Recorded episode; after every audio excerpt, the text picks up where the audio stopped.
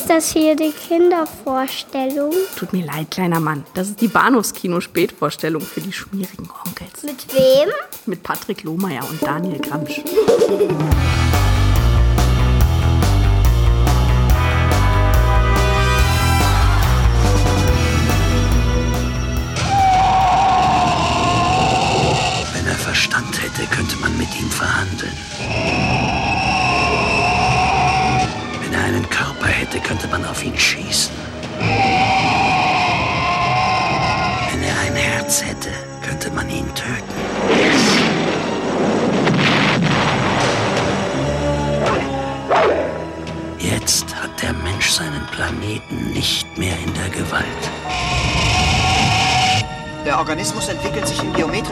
Verhältnissen. Wenn wir das hochrechnen, ist er inzwischen um ein tausendfaches größer geworden.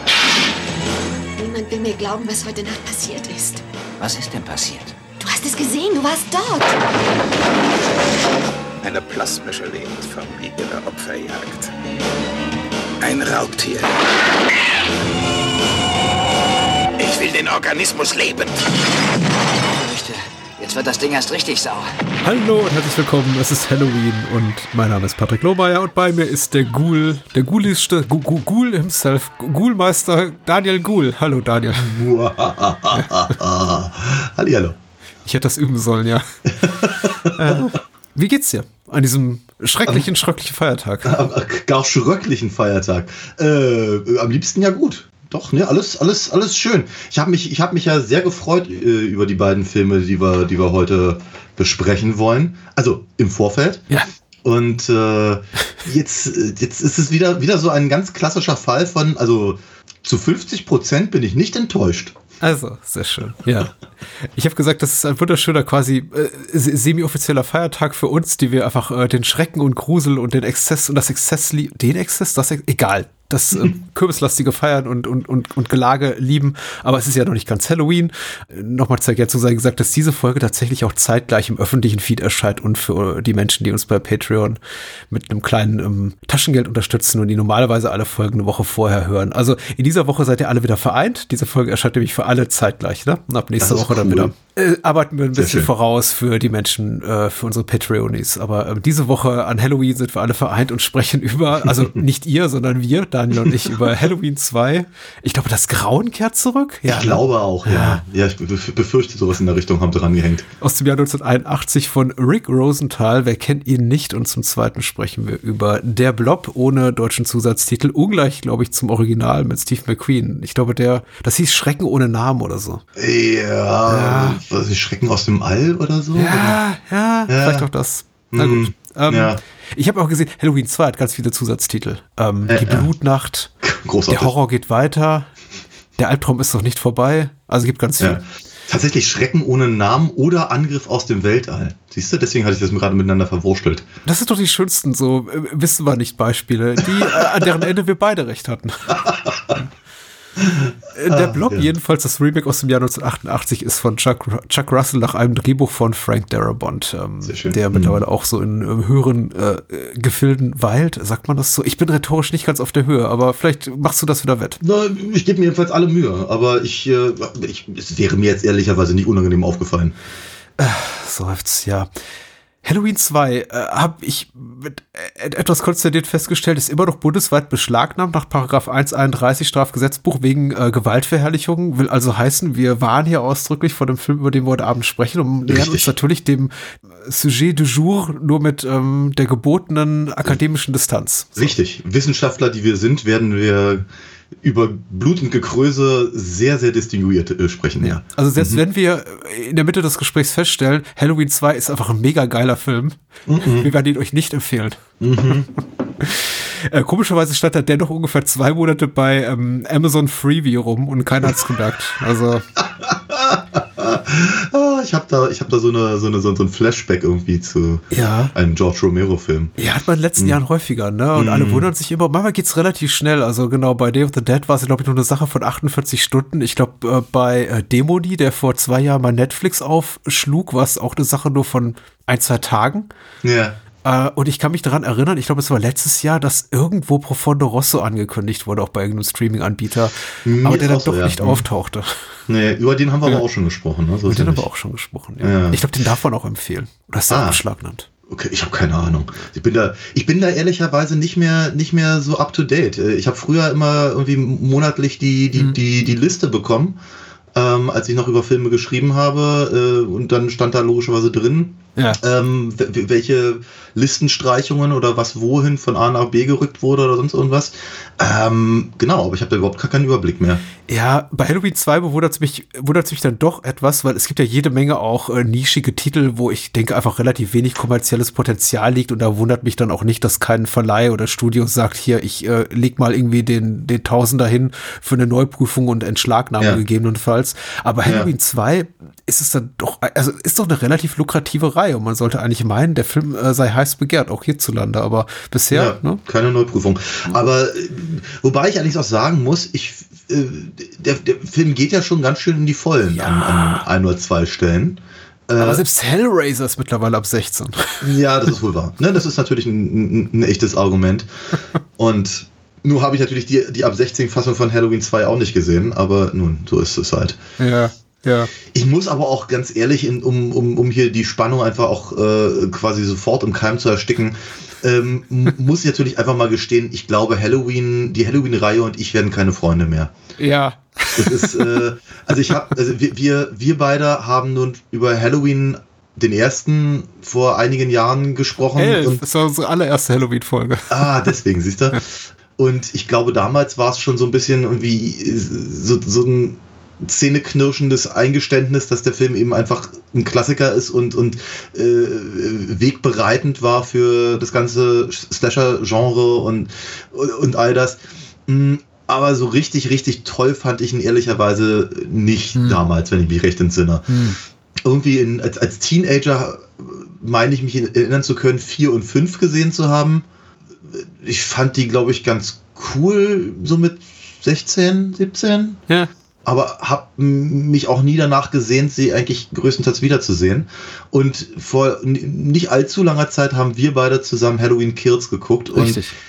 Heieiei, also es ist, ich glaube einfach, das ist jetzt, das ist einfach, das ist einfach nicht meine Reihe. Also im Vergleich zu sowas wie, über das wir sonst noch gesprochen haben, eben äh, hier die Freddy-Filme, die Chucky-Filme, die Evil Dead-Filme, was eben auch alles äh, Reihen sind, die äh, ewig laufen und Ja. ich was abgewinnen kann. Und selbst, selbst ich meine, die, die Wiedersichtung von Hellraiser, den du gerade erwähnt hast, hat mich ja auch komplett umgestimmt. Also da, da gibt es einfach Sachen, die mich mehr reizen als nur ausgerechnet Michael Myers. Ja, Und ich glaube, Halloween 2 hat das eben ehrlicherweise bei mir auch nicht geändert. ja. Ich, äh, ich fühle dich da. Ich glaube ehrlich gesagt, ähm, Halloween, den wir ja, wie gesagt, vor elf Jahren rezensiert haben, könnte von einer Neubewertung profitieren unsererseits. Allerdings juckt mich das auch, brennt mir das auch nicht gerade unter den Nägeln. Also da, da habe ich doch dann irgendwie auch gefühlt 10 bis 80 andere Filme auf der Liste gedanklich, von denen ich sagen würde, lass die uns noch mal angehen, Ja. bevor wir uns noch mal Halloween nähern. Weil wie, du hast ja absolut recht, er ist wegbereitend. Er, er war jetzt mitnichten der erste, er war auch mitnichten der erste Kassenerfolg so im Bereich des Slasher-Films. Es gab Sachen wie Bay of Blood von Mario Bava. Es gab Sachen wie hier Black Friday von Bob Clark, über den wir auch schon bereits Richtig, ge- ja. gesprochen haben, die eben auch schon zwei, drei, vier Jahre früher dran waren. Aber Halloween war eben dieser, dieser Box-Office-Juggernaut für damalige Verhältnisse. Also wirklich für ein kleines Budget produziert und ich glaube, das hundertfache seiner Produktionskosten eingespielt. Und damit natürlich irrsinnig erfolgreich und, und, und stilprägend. Bei, bei der Halloween-Reihe, auch da bin ich vollkommen bei, die ist eben erschreckend. Und wir haben ja über andere Horror Horrorfilmreihen auch schon äh, gesprochen. Also au- auch da ist eben ein qualitatives Gefälle in aller Regel zu beobachten, sei es die Chucky-Reihe, sei es die Nightmare-Reihe, sei es die äh, George Romero Zombie-Reihe, aber nirgendwo geht das so schnell wie bei Ja. Halloween von Teil 1 zu Teil 2, würde ich Aha. sagen. Obwohl ich ihn auch ganz gern mochte, aber ich habe schon an, an äh, Teil 3 war, war doch ne, so als Standalone äh, Erzählung auch sehr unterhaltsam. Wir werden eines Tages drüber sprechen. Ich denke auch. Aber so, so die kanonische Reihe dann weitergeht mit Teil 4, 5, 6, Age 20, Resurrection und dann die Rob Zombie Reboots, Remakes und die äh, David Gordon Green Neu Neuauflage. Das ist alles wirklich, uh, irgendwo zwischen Mau und Scheiße, würde ich sagen. Ja, also. Das ist doch. hart, aber ja. Äh, äh, ich- nee, es ich- ist schon, es ist hart, aber, Aber wahr. Hm. Ja, wie gesagt, also die, diese, diese ganzen Sachen, die Reboots und, und all das und wie die, die, die Greenschen, Halloweenschen Sachen, Hm. die habe ich eben größtenteils nicht gesehen. Äh, mit Ausnahme von Kills. Und ich habe ehrlicherweise auch nicht das Gefühl, ich müsste da irgendeine Wissenslücke füllen. Ich habe dich mit ins Kino gezerrt, das tut mir ja tut mir auch noch leid.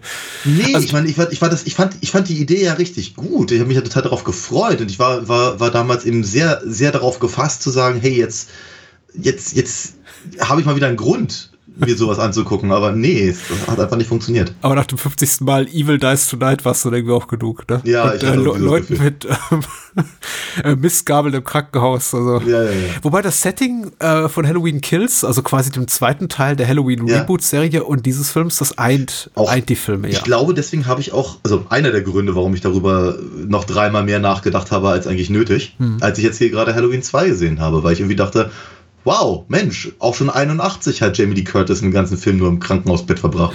Ja, aber hier ist das Krankenhaus komplett leer, also wirklich leer, leer. Da ist absolut Ja. niemand. Das Ja. nie, da arbeitet kein Mensch außer dem geringfügigen Personal, was dann umgebracht wird. Richtig, ja. Sehr erstaunlich. Wohingegen in Halloween Kills das ganze Krankenhaus mega voll ist die ganze Zeit. Ja. Da kommen Leute rein und raus und Kamerateams und dann mal, ach guck mal, da warten 200 Leute eben, die besagt mit Mistgabel vor der Tür. Lass sie mal rein, ne? Kleinen Ausschnittproben und ähm, das ist hier so die Antithese dazu. So macht man Ja, das eben und- 81.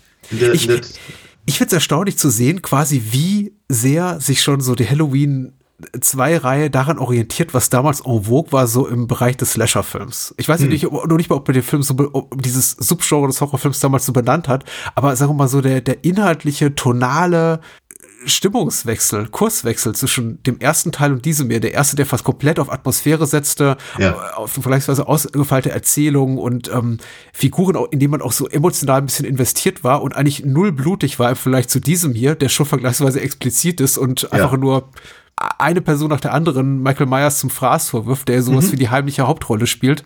Und nicht nur heimlich, sondern tatsächlich, weil Herr Jamie Lee Curtis, du hast ja schon recht, hat vielleicht eine Viertelstunde netto Screentime. Die wird Ja. eingeliefert und nach einer Stunde darfst du dich so langsam mal bewegen. Das ist schon erstaunlich, ja. ja, ja, in der Tat. Eins muss ich, muss ich äh, Halloween 2 echt lassen. Ich glaube, sie haben gut daran getan, äh, Donald Pleasance ein bisschen mehr zu tun zu geben, weil Dr. Loomis ist echt badass in dem Film. Ich, ich, ich, ich, mochte das, weil es ist halt natürlich einfach die Tatsache, dass eben Pleasance sehr, sehr lange der, der Reihe treu blieb. Ich glaube, bis rein in den Richtig, ja, sechsten, ja, kann das ja, sein? genau. Sein Schicksal ist auch bis heute ungeklärt. Also er ist dann irgendwann verstorben, der Natürlich, Schauspieler, ja. aber auch der sechste, Achtung, kleiner Spoiler, endet ja damit, dass ihm quasi noch irgendwie eine rosige ähm, Zukunft als Anführer eines Kultes blüht. Und dann endet einfach die Reihe Ah. mit ihm oder sein Teil in der Ah, Reihe. okay. Ja. Ja, siehst du, den sechsten habe ich nicht gesehen. Definitiv nicht. Er überlebt die alle. Bis auf diesen, aber auch Ja. nicht wirklich. Also, Nee, naja. nicht wirklich, nee, wie, wie, wir, wie wir feststellen, ja. Das ist, ähm, genau, nee, aber äh, wie, wie gesagt, dass er, ich, ich fand halt dafür, dass er eben so, so, ein, so, ein, so ein wichtiger Teil der Reihe ist, hatte ich ihn halt im ersten Film damals ganz schön vermisst. Also so richtig was zu tun hat er eigentlich gar nicht und äh, we, wenig direkt mit, mit Laurie, ja, im direkten Umgang. Ja. Also. Äh, und hier dürfen sie sich ja wenigstens am Ende dann treffen und gemeinsam durch das leere Krankenhaus fliehen. Ähm, genau, aber Loomis hat eben wirklich so, er hat, ein paar echte Momente und dachte mir, ach, das gönne ich, das gönne ich dem alten Donald tatsächlich. Sehr schön. Fand ich, das finde ich gut. Äh, ansonsten, ja, wie gesagt, sehr explizite Kills, äh, größtenteils sehr, sehr, sehr unangenehm. Also es gab, und auch das ist vielleicht, vielleicht ist das so ein, so ein leichtes Zugeständnis, dass ich eben als jemand, der schon relativ viele Dinge ja nun gesehen hat, alleine schon im Rahmen des äh, Podcasts, doch zwei oder dreimal echt zusammenzuckte und dachte mir, "Ugh, unangenehme Idee jetzt. Ja. Und äh, das schaffen auch wenig Slasher-Filme, muss man neidlos zugestehen. Ja. Also die, die konventionellen Kills fand ich als weniger, fand ich als weniger belastend als die Momente, in denen man wirklich nicht damit gerechnete, dass der Film etwas Ekelhaftes zeigt, wie zum Beispiel der Junge mit der Rasierklinge im Mund. Ja. Und ähm, zweimal im sehr Kopf. prominent, Entschuldigung. Ich sage, der Hammer im Kopf. Ja, ja. Oh, der, der auch, aber auch zweimal sehr prominent Close-Ups von Injektionen. Ja. Wo ich auch dachte, braucht eigentlich keiner. Ist offensichtlich eine echte Injektion. Also Ja. irgendjemand hat sich dafür bereitgestellt. Brauche ich jetzt nicht unbedingt. Also. Nee, nee. Äh, wa- warum? Und dann Ja. las ich eben die Produktionsgeschichte oder einige Details dazu und es stellte sich heraus, dass wohl viele dieser kleinen bl- blutigen Momente und einfach cringe-worthigen Momente einfach fehlten in der ersten Schnittfassung von Rick Rosenthal, der bis heute sagt, er habe einen unglaublich atmosphärischen, fast gewaltfreien 110-Minuten-Film produziert, bis dann äh, George, äh, George Romero, wollte ich sagen, Carpenter eben auch in seiner Rolle als ähm, Drehbuchautor kam und ähm, Ghost Director und vom Studio gesagt bekam, unter anderem von einem der Produzenten, Irvin Jablans, er dreh doch noch mal ein paar explizite Kills nach und dann lass uns irgendwie noch von einem externen Editor das Ding noch mal um 15 Minuten kürzen. Okay. Und so ist eben dieser Film hier entstanden, der sich tatsächlich auch so ein bisschen nach nach Flickwerk anfühlt hier und da, muss ich sagen. Weil es gab auch so ein paar Handlungssprünge, wo ich dachte, ja, jetzt wirklich, tatsächlich, okay, wo sind die hin? Ach, egal. Ja. Wir werden sie erfahren. Es gibt einen Producers und Directors Cut zum Beispiel von Halloween 6 mittlerweile, der auch in verschiedenen Editionen erschienen ist. Aber ich glaube, von Halloween 2 gibt es tatsächlich nur diese eine Fassung und so eine Fernsehschnittfassung. Ja. Genau, ja. Der, der ja nochmal irgendwie, noch mal irgendwie ein paar Szenen mit, äh, glaube ich, Loomis und dem, oder, äh, nee, oder war das der erste Film, wo Loomis noch mit dem, mit dem jungen Michael redet? In der hm, Fernsehfassung. Das weiß ich nicht. Ja, ich habe ich hab, ich hab, ich hab so ein bisschen quer gelesen durch die, durch die äh, Einträge zu der, zu der gesamten Reihe und deswegen kann das auch in meinem Kopf gerade alles ein bisschen miteinander verwurscheln. ähm, aber ja, das ist, das ist eine Fernsehfassung von Halloween 2 gibt, ähm, äh, ist mir auch aufgefallen, ja. Hm. Äh, vielleicht an der Stelle ganz kurz äh, äh, erwähnt, weil du meintest, Rick Rosenthal, wen kennt, wer kennt ihn nicht? Tatsächlich hat, hat er ja noch mal einen weiteren Halloween-Film gemacht, nämlich mhm. den, von, den von dir erwähnten Resurrection 2002, was ich auch nicht uninteressant finde, da 20 Jahre später noch mal äh, zu, dem, zu dem Franchise zurückzukehren. Äh, ansonsten hat er äh, Bad Boys gemacht, den mit, mit, mit Sean Penn mhm. und, Clancy Brown und Alan Ruck, den wir neulich hatten. Aha, okay. Und, äh, ich habe den mal gesehen, ja, ja ich, ich, erinnere mich vor allem daran, weil, der, weil einer von diesen Filmzeitschriften wo mal sehr, sehr groß angekündigt war. Aber ich habe ihn selber nie gesehen. Genauso wenig wie Distant Thunder, der mir auch vom, vom Namen her bekannt ist, mit John Lithgow und Ralph Macchio, äh, mhm. Macchio. Ähm, aber auch nur vom, vom, vom Namen her und nicht, nicht weiter. Aber ich wollte halt zumindest ganz kurz erwähnt haben, dass ich halt interessant finde, dass ein Regisseur, der halt irgendwie, keine Ahnung, zehn Filme gemacht hat, davon halt dass, dass zwei davon halt aus der, aus der Halloween-Reihe sind, fand ich schon nicht uninteressant. und das hier ist der bessere, möchte ich sagen, weil Halloween Resurrection war ich damals im Kino und der ist wirklich, also auf dieser qualitativen Abstufung zwischen Mau und Scheiße, die ich vorhin erwähnt, ist er auf jeden Fall am Scheißeende. Oh. Der ist schon, also Halloween Age 20 ist zum Beispiel vergleichsweise gut. Ich möchte sagen, das ist auch noch eines der späten Sequels, die ja auch noch an die Chronologie der Ereignisse, wie sie hier gezeigt werden, anknüpfen und eben auch schon mit Jamie Lee Curtis in der Hauptrolle, nicht in der Hauptrolle, ja. aber in einer Nebenrolle sind und ja. natürlich auch anerkennen, die, die Handlungswendung, die es hier gibt, über die wir sicher auch gleich sprechen werden. Klar. Äh, wohingegen, also ich finde es eben absurd, dass die, die Reihe immer versucht hat, neu anzufangen, komplett neu anzusetzen, auf hm. verschiedenen Ebenen, durch die Rob Zombie Remakes, durch die David Gordon Green Reboot-Reihe, aber hm. dann eben auch durch so Handlungssprünge wie vom zweiten zum vierten, an dem dann einfach, äh, äh, wo, wo zum Beginn des vierten dann einfach mal festgestellt wird, nee, nee, hier, Dr. Loomis, Achtung, großer Spoiler, und Michael Myers, die hier eigentlich sterben, die sind gar nicht tot, die haben ja. einfach beide überlebt. Aha. Also, noch nicht mal irgendwie gut weg erklären, sondern das ist einfach Dr. Loomis, das habt ihr zwar nicht gesehen, aber der wurde natürlich von der Explosion aus dem Fenster gefeuert und hm. dann draußen gelöscht. Und Michael Myers, ja, der hat einfach schwere Verbrennung gehabt. Das ist also. Dafür, dafür, dass man ihm fünf Minuten dabei zuguckt, wie, wie sich seine, seine, seine äh, Captain Kirk-Maske ja. in, in, sein Gesicht frisst, ja, nicht schön. Nachdem ihm Jamie Lee äh, Curtis in beide, beide Augen, glaube ich, rausgeschossen hat oder so. ja, die hat Zielwasser getrunken. Also echt, das ist so. Ja, ja egal. Rick Rosenthal hat übrigens auch die Vögel 2 gemacht. Ah, den habe ich Kacke. gesehen vor wenigen Wochen, weil, weil ich wirklich neugierig war. Ähm, und den gibt's, äh, ich eine, eine der Blu-ray-Akquisen der letzten Monate, die ich wirklich zutiefst bereue, weil sie von einem Nischen-Label veröffentlicht wurde in den USA, so als Asylum oder so? Nein, äh, Vinegar Syndrome. Ah, okay. nicht Asylum. Ist keine Asylum-Produktion. Also die meinen schon ernst. Also es ist ja. ein, ein, ein, Fernsehfilm, aber vollkommen blutleer mit äh, Tippi Hedren auch in einer kleinen Nebenrolle, aber ähm, ansonsten relativ unbegabten Personal. Ja mit ein paar netten Actionspitzen, aber der Film ist vollkommen vergessenswert. Nein. Wurde mir verkauft als äh, sehenswert, ja, hm. egal, aber das ist, bin ich aber auf das, auf das gute Marketing offensichtlich. Ja, na gut. So, schön off-topic, aber vielleicht wieder zurück zu Halloween Ja, 2. sind wir komplett. Äh, ja. Wir konnten es einige sparen, weil wir bereits im Kontext von Last Stuff hatte letztens erwähnt haben, über die, die, die Carpenter Connection, die mit Lance Guest und Nick Castle, der ja den, den Shape spielt im ersten, der eben hier nicht mehr auftaucht, aber na, man, man reichte sich so die Hauptdarsteller rum und hm. ich lese mal kurz die Inhaltsangabe vor und dann äh, bitte Medias Res. Ja. Äh, Onkel hat geschrieben, ganz kurz bei der UFDB. Obwohl von Dr. Loomis gestellt und angeschossen, überlebt Michael Myers einen Sturz aus dem Fenster und kann entkommen. Die gnadenlose Jagd auf den mysteriösen Killer geht unvermindert weiter. Doch die Jäger werden schon bald selbst zu Gejagten. Punkt, Punkt, Punkt. Das war's. Ja.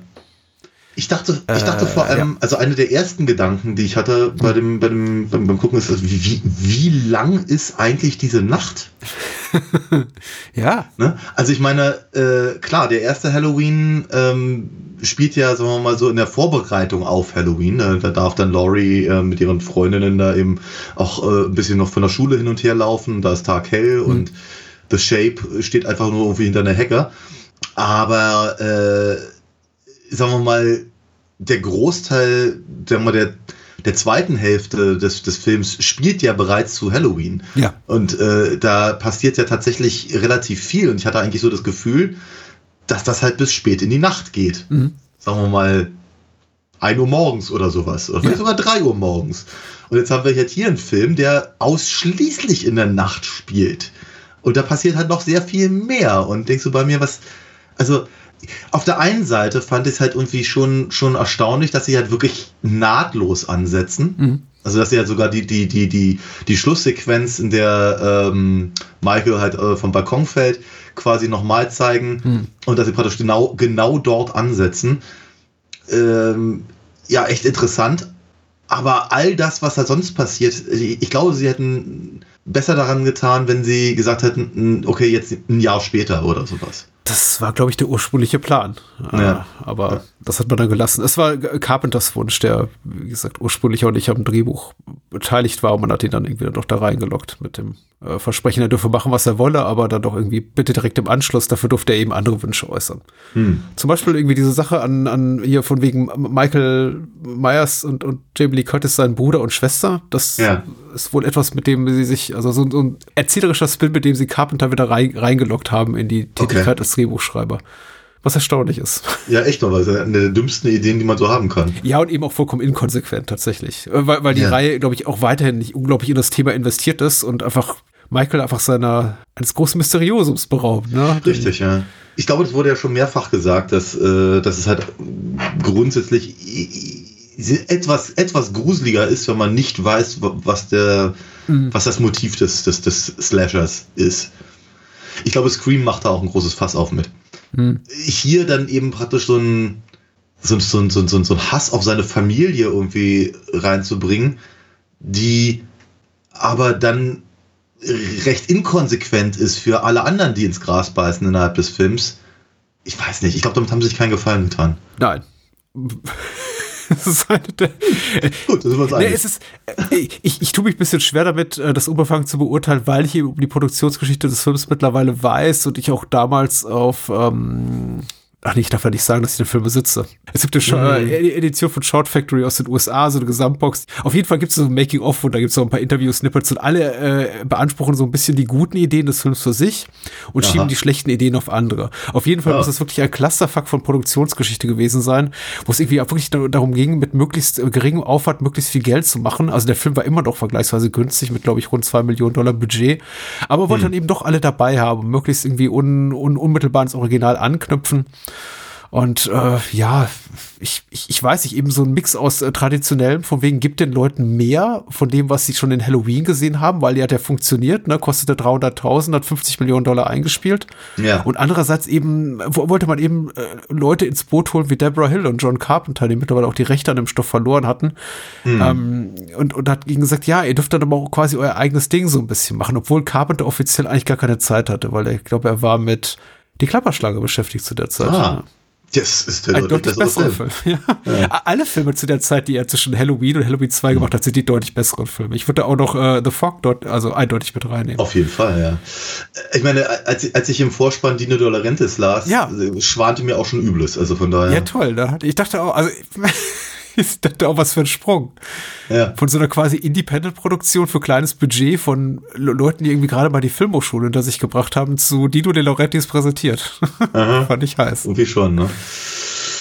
Ach, naja, also wie, wie gesagt, ich, ich, ich, ich, mu ich muss ja gestehen, durchaus, der Film am, hatte mich die ersten paar Minuten mhm äh, du, durchaus äh, interessiert und, und äh, auch zeitweilig gepackt, weil ich fand das eben schon ganz spannend, eben was, was da, was, was, was Loomis da macht und wie er da durch die Gegend hetzt und dann äh, mit dem, mit dem äh, Polizisten durch die Gegend fährt. Ich fand auch, äh, sagen wir mal, also Rick, Rick Rosenthal erfindet das Rad halt nun beim besten Willen nicht neu. Ja. Aber, aber er kann, glaube ich, ganz gut eben die Sachen, die eben im ersten Film schon funktioniert haben, äh, einsetzen, wie die, wie die, ähm, die Point-of-View-Kamera oder dazu einfach nur das Atmen von, von, von Michael und so. Das ist schon, das, das, das hat was gewiss, gewisses Atmosphärisches. Und ich glaube, das funktioniert auch alles noch ganz gut. Äh, die, die Scheiße wird eben auch ganz schön aufgetürmt, wenn dann eben ähm, der, äh, der Nicht-Michael, der, der verkleidete Ja, Teenager ja. da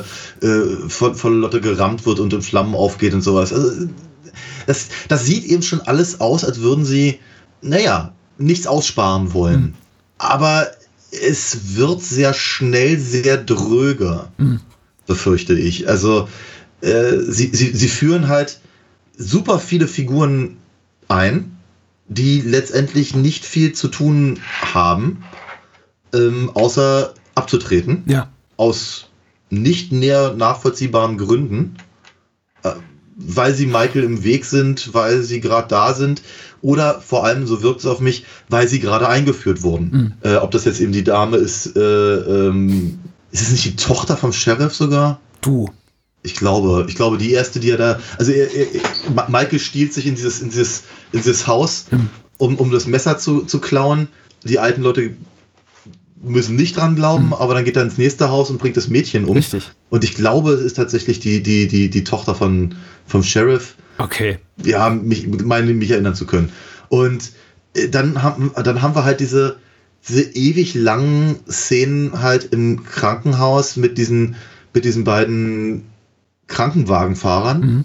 Einer davon hat es ja schon gesagt, äh, hatten wir unlängst im, im Last Starfighter, deren Sympathiepunkte nur sehr, sehr bedingt äh, bei mir ankommen.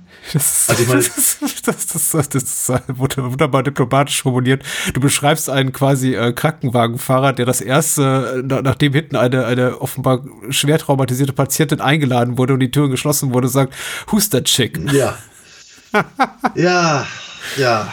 Ja Und die sind nicht wirklich genau. gut in ihrem, in, in ihrem Job. Ich meine, der eine baggert die ganze Zeit nur rum, ist super übergriffig und unangenehm und Lance Guest wirkt so semi, nur im besten Fall semi-kompetent als Jimmy, aber ist Ja. eben auch sofort am Graben. Und Ja. ich glaube, Jamie Lee Curtis, also Laurie Strode, ist gerade nicht in der Verfassung, um zu sagen, hey, ich bin heiß auf einen schönen Flirt oder so.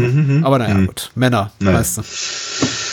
Ah, Genau, dann, dann, dann, dann treffen wir das gesamte Krankenhauspersonal, die auch alle im höchsten Maße inkompetent wirken.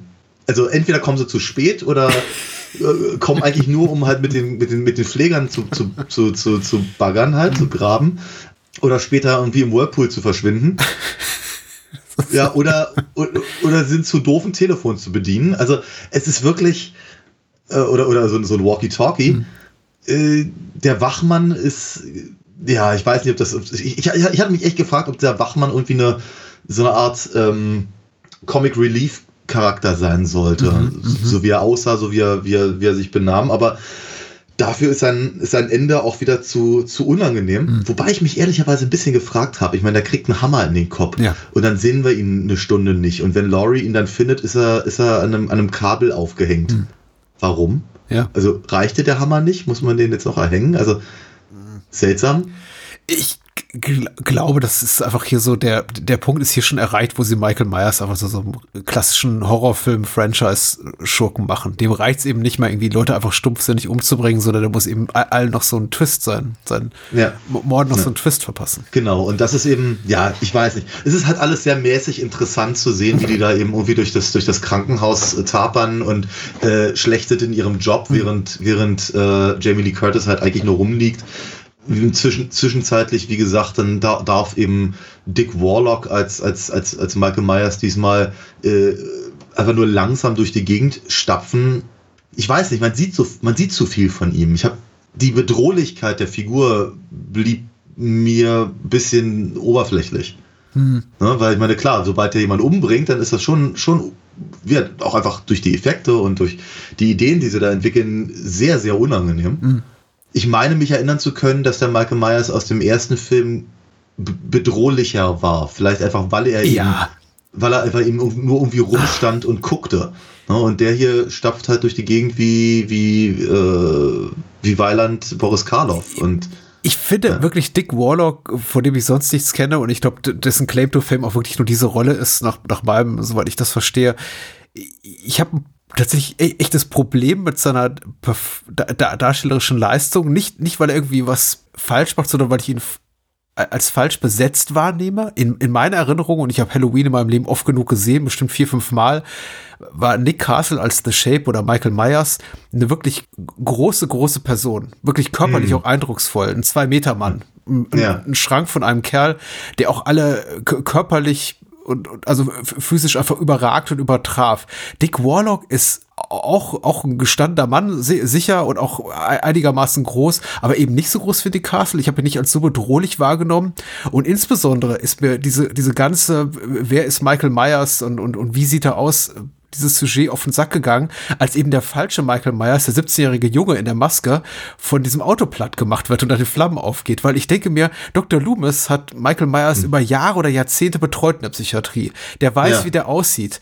Der weiß, dass dieser etwas de deutlich kürzer geratene junge Mann, der da überfahren wird, da muss man nicht eine Obduktion machen und irgendwie sein, sein, seine Zähne überprüfen und was weiß ich, um zu sagen, das ist nicht Michael Myers, der dort verbrannt Wo- ist. Ich habe den gesehen und dachte mir, der ist ein kleinerer Mensch wo, offensichtlich. Wobei, wobei Loomis das ja auch sagt. Ne? Also er, äh, ähm, Aber ich glaube, der Film verkauft es als Mysterium. War es vielleicht Ich doch Michael auch. Myers? Ja, und das glaube- ist auch ich so glaube auch. dämlich. Ja, ist es, ist es, ist es auch, aber äh, ja, wie gesagt, also, also äh, Pleasants äh, Charakter äh, gl- glaubt ja quasi von der ersten Sekunde an, dass es eben, dass das Michael Myers durch die Gegend schafft. Er ist, Also, ist großartig. Ich liebe Donald Pleasance für das, er was er er, macht. er, ist, wirklich gut. Er rettet, er rettet das wirklich um, um, also, aus, also um einige Klassen raus. Äh, aber im Übrigen, Dick Warlock war, so weiß es die Wikipedia, 25 Jahre lang der äh, Stunt-Double von Kurt Russell. Aha, wow, ja. Ja. Aber Kurt Russell ist auch nicht zwei Meter groß, von daher. Das ist richtig, ja, ist ja auch ja so ein kleiner Guduster. Wow. das, Mhm. das, so weit würde ich jetzt nicht gehen, aber ist, er ist nicht Nick Castle mit irgendwie 1,98 Äh, Meter das, oder so. sagen Sie das nicht in Escape from LA? Ich dachte, Sie seien größer. Ich glaube, das war ein anderer Film. Ich, glaub, nee, im, im, sagen Sie, Im ersten sagen Sie das immer, ich dachte, du wärst tot. Und im zweiten sagen Sie, ich glaube, du dachte, du wärst größer. Das äh, würde ich dir sogar glauben wollen. Aber es ist nicht der einzige Film, in dem diese Dialogzeile vorkommt. Aber Ah, okay. sich, Ja. sicher, klar. Wa wa warum nicht? Nein, Klar.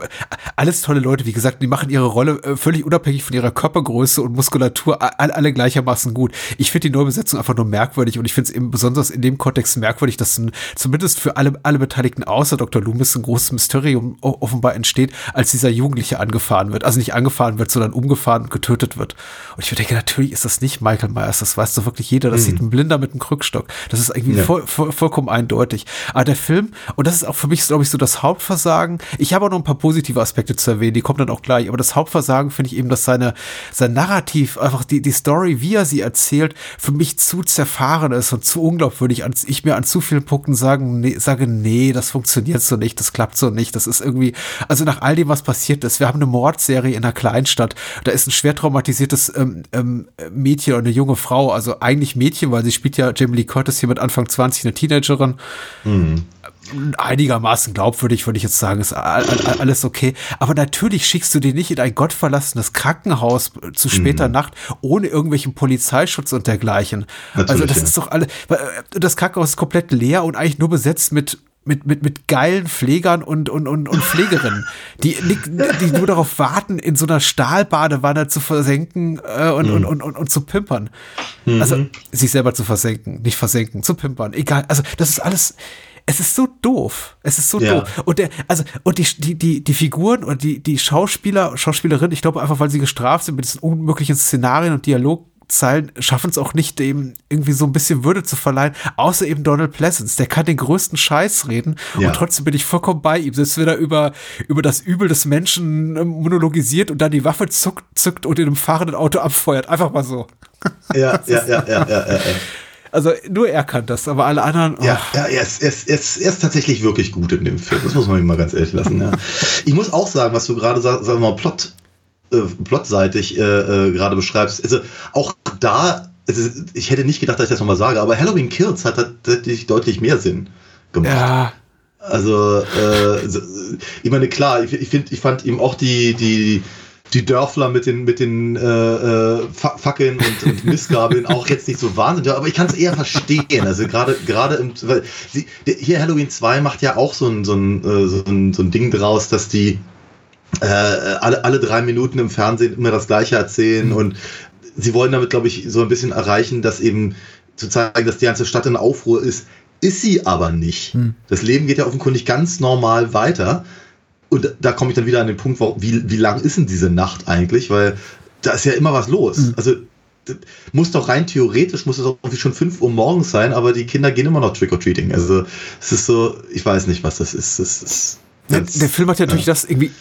Erstmal ja, volle Zustimmung. Äh, äh, Also für mich hat der Film eben auch das eingebackene Problem aufgrund seiner Entstehungszeit, dass er noch in so in einer Phase entstanden ist, in der der Slasher-Film, diese Slasher-Film-Welle was vergleichsweise Neues war. Also es ging da unglaublich schnell los. Ich meine, nachdem Halloween rauskam, kamen schon die ganzen Leute im Fahrwasser und der Prominenz von denen ist wahrscheinlich irgendwie Freitag der 13. und Konsorten, aber es gab ja auch noch jede Menge andere Sachen, über die wir auch teilweise hier schon gesprochen haben, die irgendwie sich sofort an dessen Fersen hafteten und irgendwie das Sleepaway Camp und sowas? ja, das war auch noch ein bisschen später oder The Burning, Ah, okay. glaube ich, auch noch ein, zwei Jahre später. Aber diese Art von Filmen, äh, Graduation Day, Prom Night und so, die kamen ja noch und nöcher in okay. unglaublich schnelle Abfolge raus. Viele von denen auch mit äh, Jamie Lee Curtis in der Haupt- oder Nebenrolle. Ah. Aber und, und, und habe das eben variiert, während dieser hier noch sehr, sehr so an den Basics klebt und für meinen Geschmack, also ein bisschen zu sehr, will heißen, es gibt diese ganzen falschen Jumpscares mit der, ich meine, es gibt dieses Klischee mittlerweile von der aus der Mülltonne springenden Katze oder auf die Mülltonne springenden Katze und genau das haben wir hier. Wir haben, Ja, wir haben Michael Myers, der sich hier der, der, der, der nackten, äh, geilen Schwester äh, von hinten da nähert und ihm die, beha- die ihr die behandschuhte Hand da auf die Schulter legt und sie, Ja, sie, ja. sie schrubbert daran rum und, und redet doch eine Minute weiter mit, oh Bart, deine Hände, oh ja, willst du damit irgendwie an mich ran? Und äh, ich guck das, ich denke, ah, 81 hätten wir schon fast so weit sein müssen, das schon so ein bisschen entweder ironisch zu brechen oder Ja. irgendwie zu kommentieren. Aber der Film spielt das im absolut straight. Und einerseits weiß ich ihn dafür zu schätzen, andererseits äh, gucke ich mir das eben an und denke mir, das ist, die, diese Szenen sind einfach so, so durch. Ja. Ja, ja. Nach ja. den 100, 200 Slasher-Filmen, die ich in meinem Leben gesehen habe. Ich wollte das eigentlich nie ja. mehr sehen. Die waren eigentlich schon, also Carpenter wäre sich dafür zu fein gewesen, auch 78 schon. Ja, ich wunderte mich sowieso, dass, dass sein Name recht prominent halt in einem steht als Produzent und als, als, als Drehbuchautor und all das. Und Ich glaube, er hat keine neue Musik geschrieben. Ich glaube, Alan. Nein. Howard hat die durch den Synthesizer gejagt und Genau. ähm, auch, auch, auch das dachte ich so bei mir. Ich meine, ich mag ja, ich mag ja, wenn John Carpenter Musik macht. Ich finde das ja immer ganz cool. Vielleicht auch, weil es so ein bisschen, immer so ein ganz kleines bisschen zurückgenommen ist. Aber er hat halt, er hat ja, hat ja gute, gute Ideen für, für Ja. musikalische Themen Ja. und so. Äh, und das, das Halloween-Thema ist ikonografisch und Ja. außerdem, ich mag es eben wirklich gerne. Und ich, die ersten drei Mal, dass es auftauchte, habe ich mich gefreut, das zu hören. Dann dachte ich aber so bei mir, aber es klingt nicht wie im ersten. Es klingt ein bisschen, weiß ich nicht, ein bisschen zu aufgeladen. Mhm. Und ich hatte irgendwie so den Eindruck, es wird nicht richtig eingesetzt. Also es ist eher so, weiß ich nicht, damit ich mich als Publikum jetzt freue, dass ich die Musik höre, die ich noch von vor ein paar Jahren im Ohr habe oder so. ja. Äh, und es passt aber oftmals nicht zu den Szenen oder mh, unnötig, da jetzt so drauf, drauf zu rekurrieren.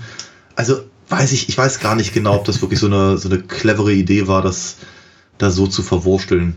Mir hat es ganz gut gefallen, ehrlich gesagt. Also ist mir zumindest nicht negativ aufgefallen. Ich habe drüber nachgedacht einfach. Das, äh, hm, Ja. Passt mir das? Weiß nicht. Ja, ja. Ich, ich fand ehrlich gesagt, also die, die Art und Weise, wie sein Halloween-Theme, das ja, wie du schon richtig sagst, Klassiker ist, äh, der, der Horrorfilmmusik oder der Filmmusik, äh, wie sie das variieren, eigentlich ganz cool. Es ist eben treibender, ein bisschen e- elektronischer, ein bisschen, ja, au- aufgeladener, ja, schneller vielleicht auch. G- Keine Ahnung. Wie gesagt, das hatten wir auch schon in der letzten Folge. Ich bin einfach in, in Sachen Musikkritik nicht gut genug oder rhetorisch nicht gewandt genug, um das irgendwie, glaube ich, auf den Punkt zu bringen. Aber ich fand es okay. Und auch da dazu die Art und Weise, wie sie den Vorspann äh, variieren mit diesem Kürbis, in den sie dann reinfahren Ja. und das wird dann zum Totenschädel. Fand ich ehrlich gesagt auch ganz cool. Ist auch ein Motiv, was sie, glaube ich, auch fürs, fürs Kinoplakat verwendet haben. Ja, wobei da auf dem, auf dem Kinoplakat sieht's aus, als hätte der, der, der, der Schädel irgendwie eine, eine ganz, ganz schlechte Ja, äh, Ra- Raggedy äh, N ähm, äh, oder so. Ja, das, das habe ich auch gedacht.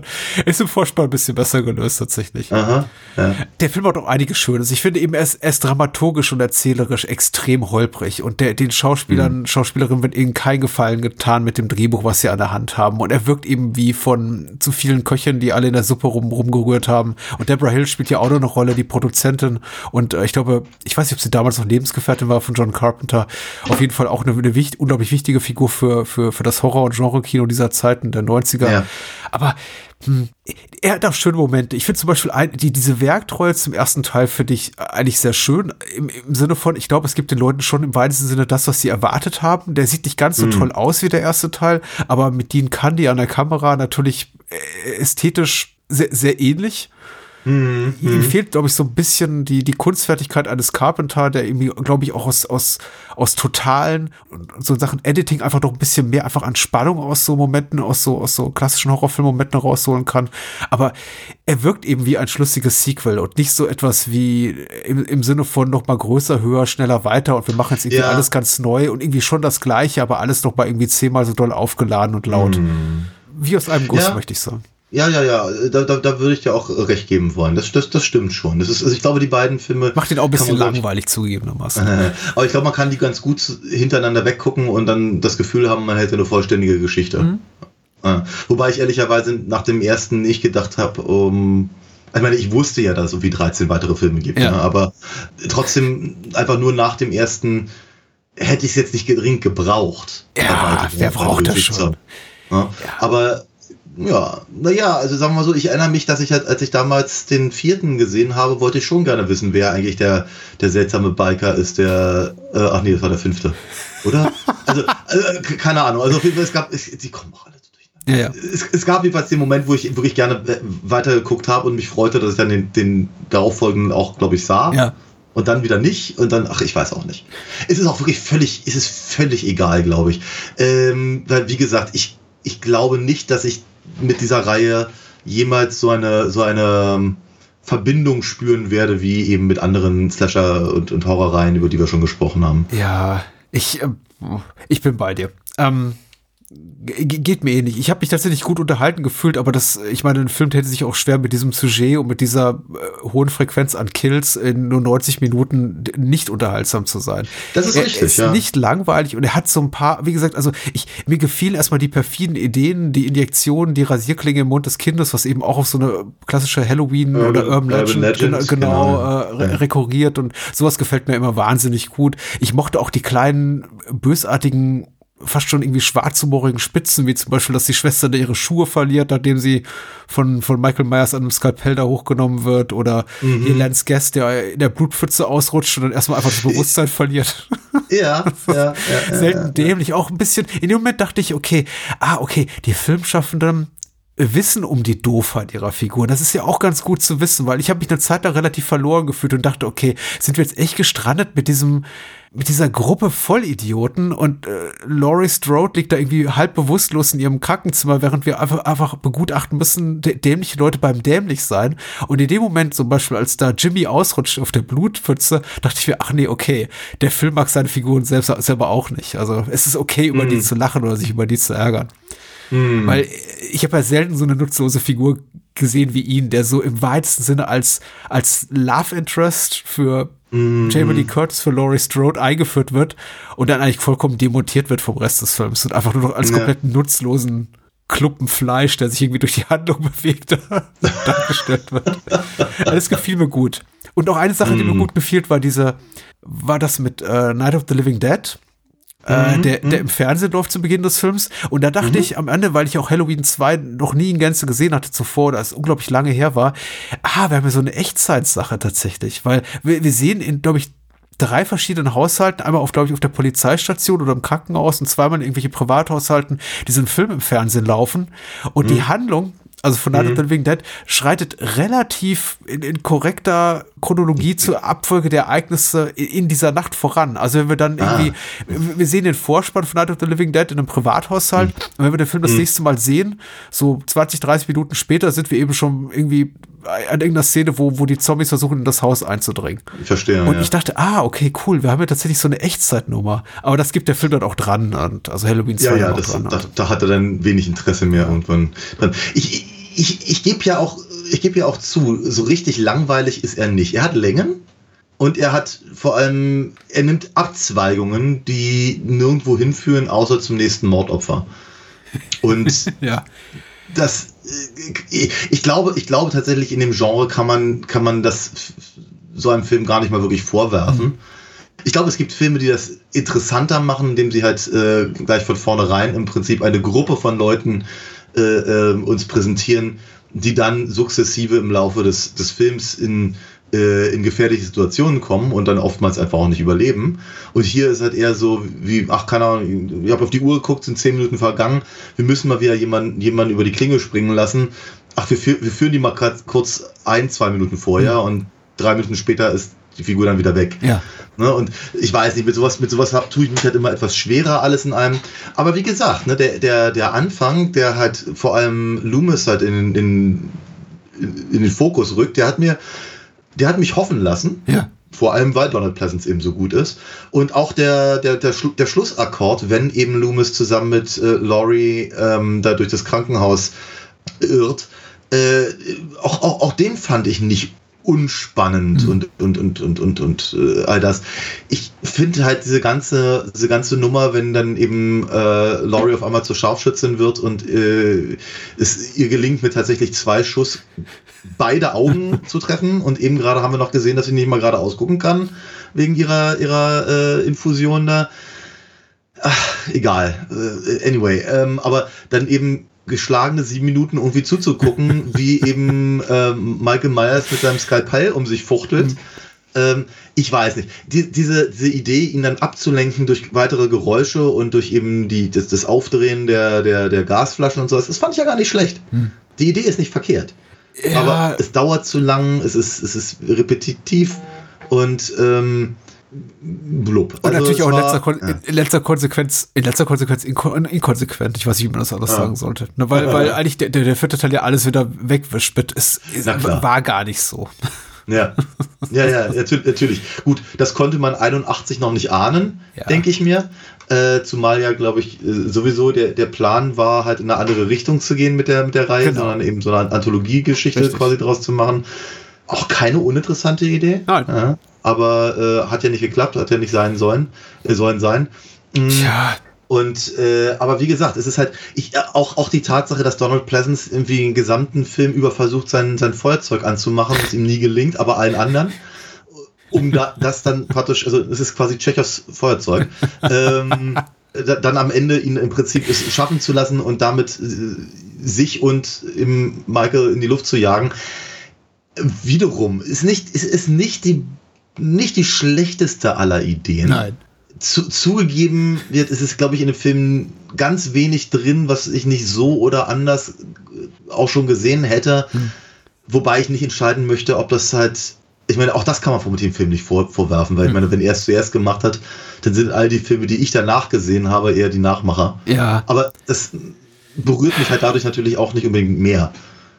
nein. Also, wie, wie gesagt, es ist. äh, Wir werden keine Freunde mehr, der Michael und ich. Es ist eben, äh, schizophren ist auch wieder wiederum das falsche Wort und ich sage, glaube ich, hier zum, zum achten Mal heute Abend, das ist, glaube ich, das falsche Wort, aber mir fällt dazu nichts Besseres ein. Es ist ähm, vielleicht auch widersprüchlich von mir zu sagen, im, im Grunde versucht, versuchen die späteren Filme, zumindest die äh, David Gordon Green Reboot-Filme, äh, Halloween, Halloween Kills und Halloween Ends, das ja auch zu, zu korrigieren, in, in dem Sinne, dass sie habt diese, diese äh, Ge- Geschwisterschaft zwischen Michael Myers und Laurie Strode so wegwischen oder einfach negieren und direkt an den ersten Teil anschließen. Ich, ich soll, sollte mir eigentlich gefallen. Aber gefällt mir natürlich nicht, weil erstmal spielt das keine Rolle für die eigentliche inszenatorische Qualität der, der David Gordon Green Filme, die halt schlecht bis unterirdisch ist, äh, me- me- mein- meiner Auffassung nach. Und ähm, zum, zum anderen hat ja auch der ganze Rest der Halloween-Reihe kein wirkliches Interesse mehr dran in den späteren Teilen. Also weil er auch Jamie Lee Curtis vollkommen rausfällt aus der Reihe nach diesem Teil. Also wenn Jamie Lee Curtis jetzt dabei gewesen wäre in den Teilen 4, 5 und 6, hätte ich gesagt, ja, klar, okay. Hm. Aber, aber so äh, eigentlich auch egal. Also im Grunde versucht was zu retten, was gar nicht hätte gerettet werden müssen. Und äh, hier stört es auf jeden Fall massiv, finde ich. Also, dass, dass das hier so ein quasi Dealbreaker war für einige, einige Beteiligten, sich an dem Film zu beteiligen, dass man eben sagt, okay, wir gewinnen dem, dem, der ganzen Erzählung noch so ein Spin ab und lassen die beiden und verschwistern die beiden, ist mir vollkommen unbe unbegreiflich, weil die auch die Art und Weise, wie es erzählt wird, wenn da die, diese Dame Marion Chambers da vom Gesundheitsministerium reinstolpert und sagt, Sie kennen alle Akten, aber Sie kennen nicht diese Akte. Und Loomis dann sagt, ich habe alle Akten gelesen, nicht diese Akte. Sie können mir nichts Neues erzählen. Doch, das kann ich wohl. Und es, oh, es ist wie Kaugummi. Ich wollte aber trotzdem noch mal ganz kurz hinzufügen, Ja. weil ich habe also natürlich natürlich äh, interessiert es die weiteren Reihe nicht Reihe, äh, Teile der Reihe nicht so wahnsinnig, inwieweit äh, äh, Laurie und Michael miteinander äh, ver ver verwandt sind. Aber ich meine, immerhin äh, versucht er ja dann in, in, in mindestens vier und fünf äh, Lauries Tochter umzubringen. Ne? Also Ja, Dan- Danielle. Harris. Also von daher. Ja, ach, das ist, Ir ir irgend irgendwie ist es ja schon zumindest ein Aufhänger, nennen wir es mal so. Ne? Aber ja, es ist eine Idee, die geboren wurde unter der Annahme, das haben ja auch Deborah Hill, John Carpenter und alle Beteiligten bestätigt, dass die Reihe in dieser jetzigen Form, in dieser ja, Sequel-Form an dieser Stelle endet. Und Ja, dann ist es, wäre es auch total okay gewesen. Wie gesagt, die, die Szene selber, in der eben Dr. Loomis davon erfährt, finde ich super holprig. Die ist wirklich schlecht geschrieben, muss ich einfach sagen, Ja, ja. weil das ist so, Ja, ja, naja. Also man merkt einfach, da will, da, da geht jemand mit einem Brecheisen, mit einem erzählerischen Brecheisen ran und versucht etwas rein zu, reinzubringen, was da nicht reingehört. Aber egal, sei es drum. Es ist auch total okay. Und ich glaube, für einige Leute vielleicht auch wirklich eine, eine, eine Überraschung gewesen, an, denen, an der sie ihr, ihren Spaß hatten. Aber unmöglich. Da muss man eben auch so konsequent sein, irgendwas dra draus machen und nicht sagen, oh, irgendwie sieben Jahre später, jetzt machen wir doch noch ein verspätetes Sequel und wir haben aber unseren Star verloren. Ach nee, dann lassen wir einfach hier Michael Myers irgendwie Jagd auf die Tochter seiner Schwester machen. Das, das funktioniert so nicht. Das, äh, Also quasi seine Nichte. Ja. Ähm, Entschuldigung. Ähm, ja. Ja, natürlich nicht. Äh, äh, Aber ich, ich, stelle mir schon die ganze Zeit die Frage, und jetzt, jetzt, jetzt äh, gebe ich es mal an dich weiter. Äh, wie stehst denn du eigentlich dazu, dass Michael Myers völlig unverwundbar ist? Ja, interessant, ne? Ich, hab, ich hatte, also mein, mein, mein Standpunkt Bitte, dazu ja. ist, dass ich, das ist übertreiben. Ja, Weil, sagen wir mal, wenn das eben einem Freddy passiert oder, oder von mir aus einem Jason, die sowieso, sagen wir mal, einen, einen übernatürlichen Touch haben, ja, Jason in späteren Teilen, ja, auf jeden in, Fall. in späteren natürlich, ja, ja. Dann, dann, dann kann ich das noch, noch, noch eher nachvollziehen. Aber ich hatte eben, hab so das Gefühl, es ist zu viel. Ich meine, ich habe nicht mitgezählt, aber mit den Magazinen, was Loomis am Ende vom ersten Film in, in Michael abfeuert, plus die zwei Magazine, die er hier abfeuert, äh, und das, was er von, den, von, von irgendwelchen Polizisten abbekommt, hat er mindestens 20 Kugeln im Leib. Ja.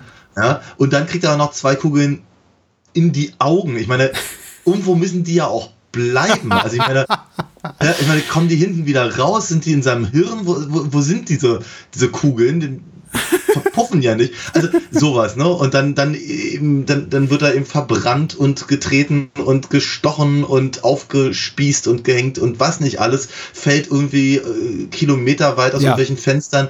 Also ich habe, ich hab, wird überfahren, was weiß denn noch äh, alles, was mit ihm passiert. Aber ich, ich habe immer so das Gefühl, es ist ein bisschen, es ist, es ist einfach, es ist too much. Du, du hast gesagt, du reichst die Frage an mich weiter, aber du hast sie im Grunde auch schon für uns beide beantwortet. Mir geht's ja genauso und ich habe mir auch, also ich habe mich nicht so dran gestört, weil ich, ich wei- weiß ja, dass wir doch hier mit diversen Sequels und zwei Reboot-Serien auch noch zu rechnen haben. Von daher war irgendwie auch klar, dass er nicht sterben würde oder irgendwie zumindest Ja, weitgehend unverwundbar ist. Andererseits dachte ich mir auch, im Grunde konntest du das 81 auch schon so nicht mehr machen, ohne das, wie, wie von mir vorher noch angesprochen, vielleicht auch zumindest kommentieren zu lassen von einer der Figuren, um vielleicht einfach mal die vierte Wand zu durchbrechen, die Brechtsche, Ja. oder, oder Ja. das ironisch dann eben zu brechen. Äh, Indem man, ja, äh, entweder das, das vielleicht mit einem kleinen Musikcue irgendwie kommentiert oder eine der Figuren sagen lässt so, na, der Typ ist aber auch nicht klein zu kriegen, oder Ja, ich glaube, ich spinne, ich glaube, mein Schwein pfeift, egal was. Aber irgendwie habt den, äh, mit, das, das so straight zu spielen, ist einerseits etwas, für, der, für das ich wirklich vor den Film und dessen, dessen Machern irgendwie den Hut ziehe und denke, was für eine Chutzpe, äh, sowas zu tun, einfach das wirklich straight zu spielen, diesen Sheriff da niederknien zu lassen, neben dem vermeintlichen Leichnam von Michael Myers, nachdem er gerade, wie du schon richtig gesagt hast, Kugel Nummer 18 im, in, in, in der Brust hat und irgendwie Loomis immer noch sagen zu lassen, nee, nee, nee, der ist nicht tot, der steht gleich wieder auf. Andererseits denke ich mir, das ist, das ist, das, der, der, der Film verliert dadurch jeglichen Hauch der, der Möglichkeit von Spannungserzeugung, um diesen Satz mal so kompliziert wie nur irgendwie möglich zu Ende zu bringen. Ich, ich danke dir dafür sehr. Ähm, nee, es ist, es ist halt einfach, keine Ahnung. Also, hätt- hätten sie ihn halt wenigstens ein bisschen hinken lassen oder sonst irgendwas, ja, aber. Und er ist Ja, unglaublich nee, es- langsam. Noch langsamer als im ersten, habe ich das Gefühl. Also, wenn da Ja, am ja, Ende ja. hinter Laurie Strode hinter, hinterher geht und ich denke, ja, das ist also komm. Also, der Ja, geht ja ja, fast rückwärts. ja, ist das so. Ja, klar. Ja, Ja. ich fand, also sagen wir mal, äh, ich, ich, ich glaube auch, dass eine Neubewertung des Films vielleicht mal ganz angebracht wäre. Aber ich muss noch mal, noch mal darauf äh, äh, kurz zurückkommen und sagen, ja, es, ist, es, es sind einfach wirklich unangenehme Dinge drin, die die, die, die schon reichlich perfide sind. Also ganz abgesehen davon, dass ich mir schon natürlich auch die Frage stelle, warum verbrennt eigentlich das Gesicht der, der, äh, der, der, der Krankenschwester in dem Whirlpool, aber nicht Michaels Hand. Ja. Aber nun, wie gesagt, ne, Kugel 18, du hast es ja gerade ganz richtig gesagt. Ähm, aber das ist schon, das ist schon unangenehm und äh, oder eben der Hammer im Kopf, der hatte mich halt echt getroffen.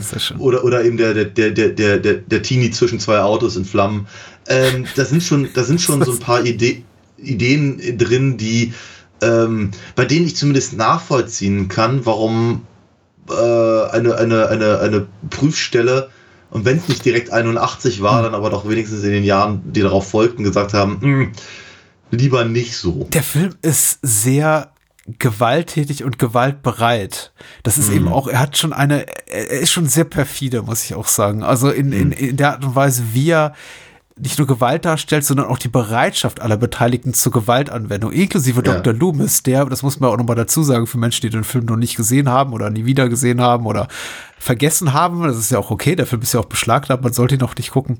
Ähm, wenn, wenn der Teenie nicht zwischen zwei Autos zerquetscht worden wäre und in Flammen aufgegangen wäre, Dr. Loomis hätte ihn erschossen wahrscheinlich. Ja, ja, absolut. Der Sheriff musste die letzte Sekunde davon abhalten, einfach auf ihn drauf zu ballern. Richtig. Und dann kommt sein, dann kommt sein Deputy um die Ecke geschossen. Was sein. Glück war, ne? Sonst würde Dr. Loomis wahrscheinlich den Rest der Reihe im Knast verbringen und nicht mehr Vermutlich, ja. wieder Ja. auferstehen. Also gut, wenn wir in dem Tempo weitermachen, besprechen wir jetzt, äh, habe ich mir mal ausgerechnet, im Jahre 2034 dann Teil 3. Mhm. Das ist, äh, ich weiß nicht, ob ich mich freuen oder das bedauern soll. Aber. Ich, ich, ich, ich weiß es ehrlicherweise auch nicht. Ich, ich, fand, ich muss nur ganz ehrlich sagen, gerade zu dem, was du sagtest über die Perfidität, äh, gerade der Killscenes, ich habe dadurch aber auch noch mal ein kleines bisschen besser verstanden, warum in Halloween Kills so viele Sachen so unangenehm waren, glaube ich. Aber das hat mir weder hier noch dort gefallen, muss ich ganz ehrlich sagen. Also hier, hier sind es halt vor allem die Ideen, die ich unangenehm fand. Ähm, ich glaube, bei Halloween Kills fand ich es alles, äh, alles in allem einfach nur sadistisch, weil, weil dann, weil dann, weiß ich Ja. eben, Le Leute eben, keine Ahnung, aus dem, aus dem Krankenhausfenster geworfen werden. Unten, man sieht ihre, man sieht ihren zerplatzten Schädel und die dürfen noch ein bisschen vor sich hinzucken und sowas. Und äh, Das mit dem Sadismus ist richtig, tatsächlich. Deswegen werden wir auch nie Halloween Kills und Halloween Ends. Also Halloween, das, das, das, äh, der erste Film der Reboot-Reihe ist ja noch einig, einigermaßen akzeptabel und der ist auch, glaube ich, gar nicht so äh, explizit in der Gewaltdarstellung. Aber ja, die beiden späteren schon, du hast ja recht, das hat mich auch extrem gestört, der Sadismus eben. Also wirklich auch Menschen beim langsamen Ausbluten zu zeigen, war so, oh, also gerade Ja. zu Beginn, glaube ich, von Halloween Kills, wo irgendwie die, die, dieses ältere? Ehepaar da so, äh, u- umgebracht wird und sie dann irgendwie langsam ausbluten darf. Also, nee. Oder war das Halloween Ends? Ich weiß es nicht Ich- mehr. Das ist, keine Ahnung. Ich glaube, am, also am Anfang von Kills äh, äh, schlachtet er irgendwie 20 Feuerwehrleute. Ach ja, das ist das. Nee, ich glaube, das war ein Halloween Ends. Das beginnt mit äh, damit, dass Michael Myers in das Haus von einem älteren Ehepaar eindringt und äh, er bekommt, glaube ich, ein relativ gnädiges Ableben, aber sie darf langsam ausbluten. Und äh, Aber auch, auch scheinbar auch dann ein, ein, ein Bezug hier auf, auf Halloween 2, weil das macht er ja offenkundig mit der mit der ähm, schwarzen Oh je, ja, äh, das ist Krankenschwester auch- auch, ne? ja, genau, auf deren Blutpfütze dann äh, Hm, Jimmy, Jimmy. ausrutschen darf. Ja. Na gut. Ich, ich, Ich- äh, ja. Gut, dass wir darüber gesprochen haben. Das darf, kann man ja sonst nicht, auch nicht erwarten bei einem beschlagnahmten Film. Wir haben es getan. Ich hoffe, Menschen hatten Freude daran. Oder Richtig, ja, also sagen wir mal, meine, meine Freude beim Film hielt sich in sehr überschaubaren Grenzen. aber, aber ansonsten stimme ich, stimme ich dir dazu, ja. Ähm, wie kann man dich unterstützen? Ähm, ich, hoffe, ich hoffe, dass meine, meine Comics weder sadistisch noch, noch blutig noch irgendwie anderweitig äh, abartig sind. Aber spannend sind sie hoffentlich. Also zumindest gebe ich mir immer sehr viel Mühe, deutlich auch nachvollziehbarere Plots in, in meinen Comics äh, unterzubringen. Man kann sich davon überzeugen, wenn man auf alinafox.de geht. Denn dort kann man sich ein paar Seiten schon mal angucken, so ein bisschen was über die Figuren lesen, ein paar Bilder begutachten. Und man kann natürlich in den Shop gehen, wo man äh, die Einzelhefte momentan kaufen kann. Der Sammelband wird kommen, sobald ich mir leisten kann. Weil momentan sind die Preise für Papier sehr hoch. Ähm, Man hört sowas, ja. Äh, aber was, was es auch noch in, in, in Hülle und Fülle gibt, die CDs, ja. die Hörspiel-CDs, die vor einigen Jahren umgesetzt wurden mit vielen bekannten Synchronsprechern. So, wie man sagt, mal so schön bekannt aus Funk und Fernsehen.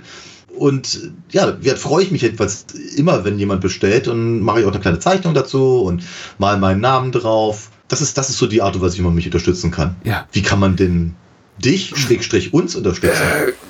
Äh, kann man gerne machen unter patreon.com slash Bahnhofskino, wo wir eine kleine Patreon-Kampagne haben, wo man eben nach Gusto uns mit ein paar Euro fördern kann. Mit äh, zwei Euro, Euro pro Monat gibt Zugang zum Discord-Server und natürlich äh, hört man jede Bahnhofskino-Folge eine Woche früher, außer dieser, die für alle gleichzeitig erscheint, weil es ist Halloween. Das wollen wir natürlich gemeinsam feiern. Oder es ist beinahe Halloween, wenn das hier erscheint, also vier Tage zuvor. Aber ansonsten äh, setze ich mich extra für die Menschen, die uns bei Patreon unterstützen, immer ganz schnell an den Schneidetisch, an den äh, virtuellen und äh, macht da die Episode fertig damit ihr es äh, ganz frisch hören könnt und alle anderen warten eben eine Woche länger, was auch nicht schlecht ist. Und wenn man uns ein bisschen großzügiger fördert, nämlich mit 4 Euro im Monat, kriegt man noch eine Bonusfolge jeden Monat obendrauf. Das ist zum Beispiel im Oktober Shutter Island, war auch ein sehr, sehr schönes Gespräch. Oh ja, ähm, was man nachhören kann, wenn man uns mit 4 Euro fördert und natürlich Zugriff aufs ganze Archiv und ähm, grundsätzlich aber auch äh, unsere gesammelte Dankbarkeit, ehrlich gesagt, dafür, dass oh wir ja. eben weiterhin weitgehend unabhängig und äh, zensurfrei und äh, ohne, ohne Repressalien von, von Werbeträgern und Behörden und äh, sonst, wie wir einfach über das sprechen können, worauf wir Bock haben. Voll gut.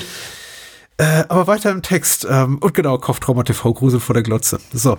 Und an zweiter Stelle heute Abend sprechen wir über The Blob oder Der Blob aus dem Jahr 1988. Den, ich glaube, der Fehler ist uns auch beinahe schon beim letzten Mal bei der Ankündigung passiert, den ich auch immer gerne so ein, zwei, drei Jahre früher verorten möchte. Aber so. nein, es ist 88. Und äh, okay. ja, für mich so immer gefühlt der Mit-80er-Film, aber er kam relativ spät und er wurde auch vermarktet als Horrorkomödie. Mm, es gibt ein quasi legendäres deutschsprachiges Kinoplakat, wo irgendwie der, der übersetzte Spruch eines amerikanischen Filmkritikers draufsteht, so von wegen irgendwie, tun sie alles Mögliche, aber greifen sie niemals in den, in den Abfluss und dann eben ein Bild davon, wie eine Person da in den Abflussrohr reingesaugt wird, also in einen Müll zerkleinerer. Und mhm. darunter steht sowas, so oder so ähnlich, ich muss hier paraphrasieren, irgendwie äh, äh, Lachen und Gruseln. Okay. Also die wussten schon, mhm. woran sie sind. Also äh, ich glaube, in, in, in US-amerikanischen Gefilden wurde der dann irgendwie doch eindeutig als Horrorfilm vermarktet. Ja, er, er hat ja durchaus so ein oder zwei humoreske Momente, aber eben doch durchaus sehr erschreckende. Ja. Also ich muss, ich muss sagen, der, der Film, ich habe, ich, äh, ich Asche auf mein Haupt. Ich hatte ihn nie vorher gesehen. Was? Ja, ja. ich wollte ihn immer sehen. Ist, äh, ich, ich, erinnerte mich, äh, da, der, der, die Werbung für den lief vor allem auf MTV äh, Ende, der, Ende der 80er rauf und runter und ähm, wirklich viel, viel davon mitbekommen und ich fand, ich, hat mich so sehr interessiert und ich wollte ihn so dringend äh, äh angucken und ich, ich habe ihn damals nicht gesehen, ich habe ihn mir auch nie ausgeliehen und äh, deswegen steht er auch schon ewig auf meiner Liste von Filmen, die ich gerne im Podcast mal machen wollte ich muss ganz ehrlich gestehen, ich bin nicht enttäuscht. Ganz im Gegenteil, ich fand den, ich fand den richtig gut. Er hat mir richtig, richtig dolle Spaß ah, gemacht. Ah, okay, cool. Ja, es ist, äh, deswegen sagte ich ja 50 Prozent vorhin. und das sind die 50 Prozent. Ähm, mich hat der Film wirklich durch meine Jugend oder große Teile, also lange Strecken meiner Jugend begleitet, weil es einer der Filme war, die in relativ äh, Regelmäßigkeit äh, im Privatfernsehen ungeschnitten liefen. Also es war tatsächlich einer der wenigen Horrorfilme ab 18, die man eben auch ungekürzt äh, nachts bei Pro7 oder Sat1 erleben durfte, neben sowas wie Das Ding oder Nightmare on Elm Street, die auch einigermaßen regelmäßig liefen. Und äh, ich habe mich immer darauf gefreut, wenn der vor allem eben bei Pro7 so Anfang, Mitte der 90er immer mal wieder im Nachtprogramm ausgestrahlt wurde, weil das war eigentlich Komisch, immer ein schönes, schönes äh, kleines Blätterfest und äh, ich meine, ja. Ich muss natürlich ganz ehrlich sagen, viel, also zu, zu ja, so Anfang der 90er war meine, meine Phase, in der ich mich für Horrorfilme interessiert habe und eben ja, die ganzen Freddy-Sachen durchgeguckt habe und, und dann eben die neueren Carpenters, so Fürsten der Finsternis und, und, und, und Mouth of Madness und so eine Sachen. Äh, das, das, das war alles schon vorbei Ja. irgendwie. Vielleicht, vielleicht habe ich deswegen nicht mitbekommen, wenn sowas im Fernsehen lief. Na, also, ich habe keine Ahnung. Es- ich, ich wollte ihn immer sehen, ich habe ihn nie gesehen.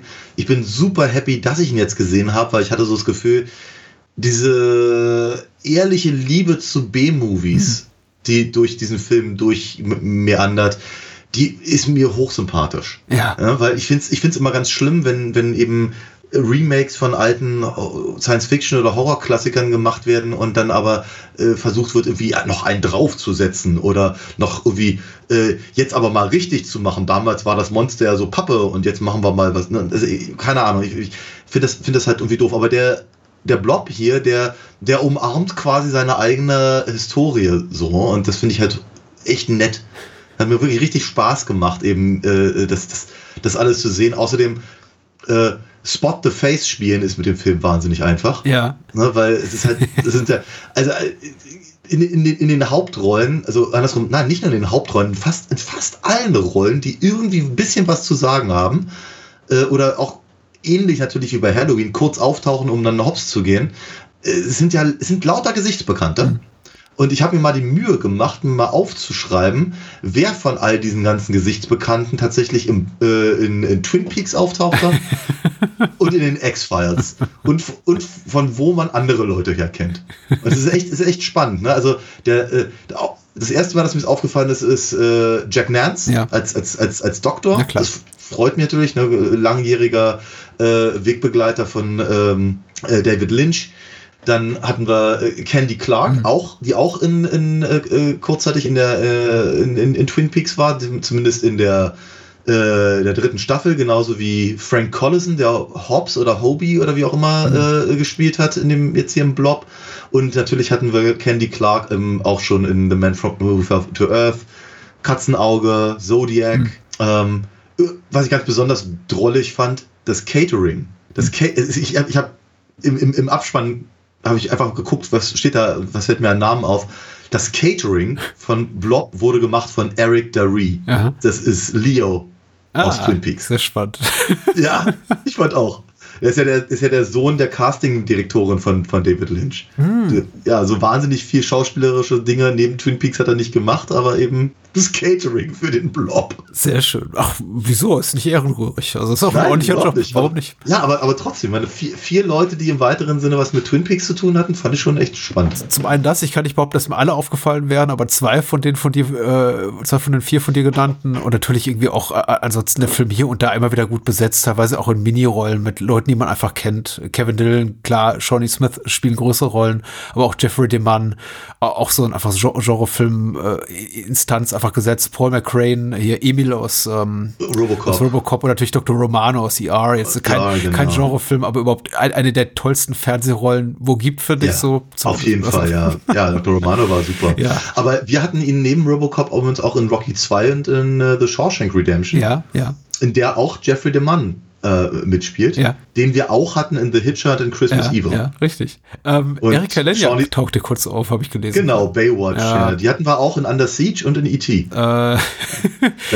man sieht immer wieder, wieder mal hier bekannte Gesichter, eben auch äh, hinter den Kulissen. Äh, Tony Gardner, über den wir gesprochen haben, eben auch im, im, im Rahmen unserer Chucky-Reihe, der eben auch da der, der, der Make-up äh, Special Effects Guy, Effects Guy war, der auch in Seed of Chucky eine kleine Nebenrolle hat, da irgendwie sein, seinen Kopf verliert. Äh, Ach, äh, Chuck Russell ist auch eine gesetzte Genregröße. Und natürlich Frank Darabont, der ähm, Co-Autor des Drehbuchs, ich glaube, der auch ähm, Nightmare on Elm Street 3 mitgeschrieben hat. ich glaube auch, aber er hat auf jeden Fall natürlich hier die Indiana Jones Chronicles Ja. äh, stark begleitet und dann, dann, dann später äh, Prestigeträchtige Stephen King-Verfilmung gemacht. Genau, richtig. Aber ähm, wei weitere Figuren, die mir so aufgefallen sind, Bill Mosley. Ja. Ne? Äh, äh, hier äh, Texas Chainsaw Massacre Ja. 2, Army of Darkness. Jede Rob Zombie-Produktion der Repo. letzten 20 Jahre, ja, ja. Genau. Und äh, der, der, was ich echt süß fand, irgendwie quasi der, der, der Typ, der den, also der, der, der Kinoleiter, Ja. der da einmal kurz die Treppe hochgeht. Das, das Gesicht kam mir auch bekannt vor. Und ich habe nachgeguckt und das ist Pons Mar. ist ein, ein sehr dünner Stuntman, der so in, in hier Rückkehr nach Oz oder wie das Ding hieß, mitgemacht hatte und, und ähm, Masters of the Universe und, und das, auf der Suche nach dem goldenen Kind und sowas. Aber ich sag jetzt, es sind halt lauter Gesichtsbekannte da drin. Ja. Billy Beck ganz am Anfang, der, der, der Vorzeigealte ohne Zähne. Tausend Filmen, Serien und ich habe so das Gefühl, der hat zwischen 1980 und, und, und den frühen 2000ern wirklich nichts anderes gespielt und, äh, als eben den zahnlosen Alten. Ja. Und, und, und, und hier darf er eben einen Blob am Arm haben. Ja. Und so. Also es ist, ist echt, ist echt schräg. Ich Genau. freue mich ja natürlich auch immer, Shawnee Smith wieder zu sehen, die Klar. einfach so für, für mein Aufwachsen einfach einige Filme, die mir wichtig waren. Wir haben über der Stelle an der Adler gesprochen, aber auch hier Genau. diese, der, der Blob ganz wichtig war. Und ich habe mich, ich bin jetzt kein Riesenfan der Saw-Reihe, aber ich freue mich natürlich, dass ihr das quasi noch mal so eine neue äh, Karriere-Renaissance geschenkt hat. Ja. Dass sie einfach da super präsent ist. Aber natürlich Ja. auch, aber man muss auch sagen, ihr geht's ja gut. Sie gehört, glaube Mhm. zur Stammbesetzung von Becker, der Ted Danson-Serie, die irgendwie so um, um Mhm. ums Jahr 2000 erschien. Und ich glaube, von den Tantiemen kann sie wunderbar leben. Also sie muss sich keine Sorgen machen oder so. Aber ich finde es einfach erstaunlich, dass jemand, die eigentlich so, also eine, eine junge Frau, die schon im Teenageralter so auch teilweise Wegwerfrollen gespielt hat, einfach so eine lange Karriere erlebt wie sie. Weil die meisten verschwinden dann einfach. Die werden irgendwann 40 und das war's oder so. Und sie, ich glaube, sie ist bis heute gut im Geschäft und jetzt auch im allerneuesten Saw-Film, der, der Zehnte, der jetzt Ja. rauskommt dieser Tage, immer noch dabei. Ja. Also ähm, gut für sie. Auf, je, auf jeden Fall. Gut für sie und gut für den Film, weil ich finde, ich finde den Film ganz spannend, auch gerade was diese Rollenbesetzung, äh, oder Verteilung halt einfach auch angeht, äh, weil er eben äh, auch Haken schlägt, die ich halt so nicht dringend erwartet habe, muss ich ganz ehrlich sagen. Also äh, wir fangen wir fangen den Film ja eben an mit eben dem dem dem dem dem klassischen Jock und dem klassischen Ja. äh, Cheerleader Girl und so und dass eben das letztendlich Mac, also, also Shawnee Smith, die toughste Rolle in dem, in, dem, in dem Film hat, würde man in den ersten paar Minuten nicht glauben, genauso wenig, dass Paul äh, halt so schnell aus dem Film scheidet. Ja, das stimmt, das geht doch relativ schnell. Der Film ist auch relativ gnadenlos. Ähm, gut finde ich, äh, und, und uns selber lobend auf die Schulter geklopft, dass wir im Grunde jetzt schon äh, Cast and Crew in ihrer Gesamtheit fast abgeklappert haben, außer vielleicht noch äh, erwähnen, erwähnenswert wäre hier Mark Irwin an der Kamera, eben auch ein sehr prominenter Hollywood-Kameramann und Michael Hönig, der, glaube ich, mal für eine Saison oder eine Tour irgendwie zur Besetzung von Tangerine Dream gehörte. Aber äh, welcher deutsche Elektromusiker gehörte das nicht irgendwann mal? Also das ist auch so... Man, man möge das bi- bitte nachlesen. Jeder war mal dabei. Also kaum, kaum jemand, der irgendwie mal ein E-Piano oder ein Synthi gespielt hat, irgendwie zwischen 1968, möchte ich sagen, und 2023, der nicht irgendwann mal Tangerine Dreamer war. Äh, und deswegen er auch hier für die musikalischen Register verantwortlich, die ich jetzt nicht so toll finde. Ich glaube, so der einzige wirkliche Kritikpunkt an dem Film, den ich habe, also so, so technischer Natur, Hm. ist, dass der Score relativ vergessenswert ist. ich mochte ein paar von den Songs, Ja. die so im Hintergrund gelaufen sind. Ich aber mochte die halt- Songs, aber nicht Ja. seinen, seinen, orchestralen Score, ehrlich gesagt. Ja, ich fand, ich, fand, ich fand ihn zweckmäßig, aber er, er hat mich nicht gestört, aber hat mich auch nicht begeistert. Der, Und die Songs, klang, die Songs klangen alle so ein bisschen so wie von Trey Parker ja, äh, produziert. Ich mochte auch den Song mit dem Abspann äh, Brave natürlich. New World von einer Band namens Alien. Ah, ja. Das ist, ich habe auch drauf gewartet. Ich habe auch die Endcredits angeguckt, aber Aha. nie gehört von der Band. Nö. Ich kann mir auch vorstellen, dass sie relativ schwer zu ergoogeln sind, also mit dem Namen. Mit dem Namen doof, ja. ist aber scheiße, da wenn du dich nach so einem super generischen Wort nennst, Ja. ist, ist, Ne. ist nie so egal. Mhm. Äh, die UFDB-Handlungs äh, In- Inhaltsangabe. Geschrieben hat die äh, Dennis O. Und äh, Dennis O. schreibt, der, das amerikanische Militär hat einen biologischen Kampfstoff entwickelt, der sich auf einem Satelliten in der Erdumlaufbahn befindet. Das ist, Das ist ein Spoiler. ja, ich wollte gerade sagen, ich, ich weiß nicht, ob das so toll für die Geschichte komplett von hinten aufzurollen, aber gut, Dennis, Ja. Dennis O. Mhm. Deine Schuld. Äh, Der Satellit verlässt jedoch den Orbit und landet nahe einer amerikanischen Kleinstadt. Der durch Strahlung mutierte und nun äußerst lebendige Kampfstoff fällt in Gestalt einer galertartigen Masse über die Einwohner her und wächst von an mit erschreckender Geschwindigkeit zu schließlich gigantischer Größe an. Der junge Außenseiter Brian entdeckt durch Zufall, dass sich die tödliche Masse mit Kälte bekämpfen lässt. Und das deutsche Kinoplakat sagt, in jeder Broschüre Gefahren im Haushalt sollte diese Warnung stehen. Greife im Spülbecken nie nach dem Blob. Dazu ein äh, cartoonesk überzeichnetes Bild eines Menschen, der im, ähm, im, im hier im Müllschlucker landet oder hier im äh, Abfallzerkleinerer und darunter der Blob. Witzig und gruselig. Ha, So sieht das deutsche Kinoplakat aus. das ist weird, aber na gut. Das ist tatsächlich, tatsächlich aber das, das, was sie da als, als äh, Aufhänger genommen haben für das Kinoplakat, ist eine sehr erschreckende Szene. ja, die ist unangenehm. Ja.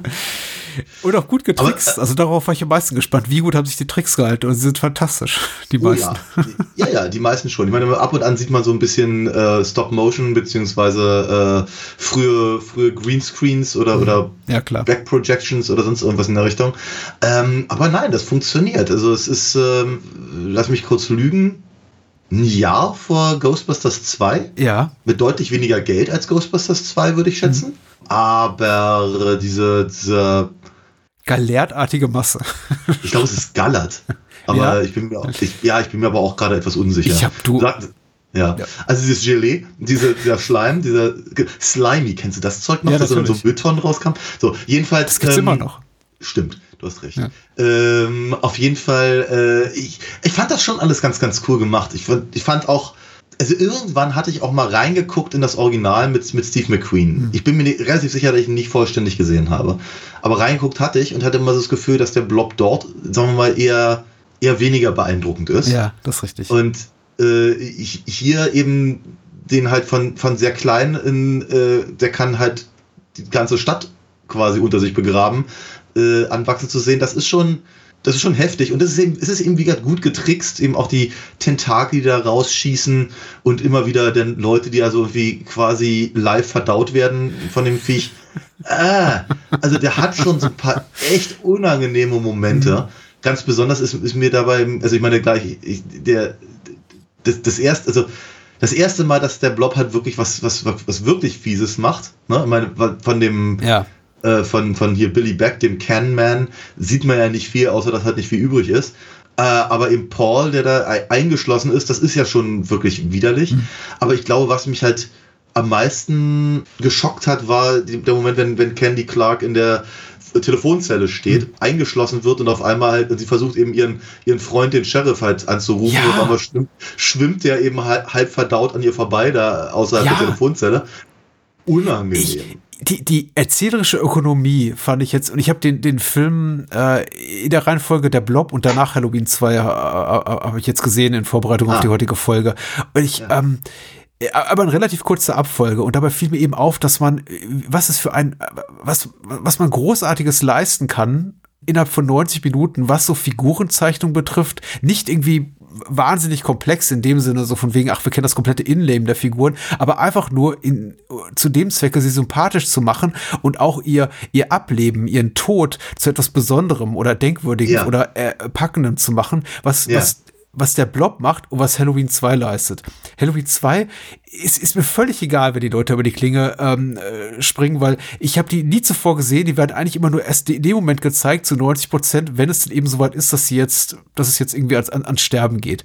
Wohingegen Ja. eben der Blob wirklich die, den Figuren ein bisschen Leben, Innenleben schenkt, eine kleine Geschichte. Und das reicht schon vollkommen, um einfach je, fast jede, finde ich, der Mordszenen zu etwas Besonderem zu machen. Klar, ich meine, da Ja. gibt's hier die Küchenhilfe, die in den Abfluss gesaugt wird. Und da würde ich sagen, der hat ein bisschen wenig Substanz, weil den sehen wir ungefähr 30 Sekunden vorher, bevor er dann stirbt. Aber da gibt's Ja. eben dieses kleine Techtelmechtel, dieses kleine Geflirte zwischen dem Sheriff und hier der, der, der, der Diner-Besitzerin. Und das ist so hübsch. Und das macht Ja. eben richtig, richtig, also ich finde, nicht todtraurig, aber zumindest echt packend und Ja. ein bisschen auch erschütternd, wenn die beiden dann einfach so unzeremoniell und relativ grausam sterben.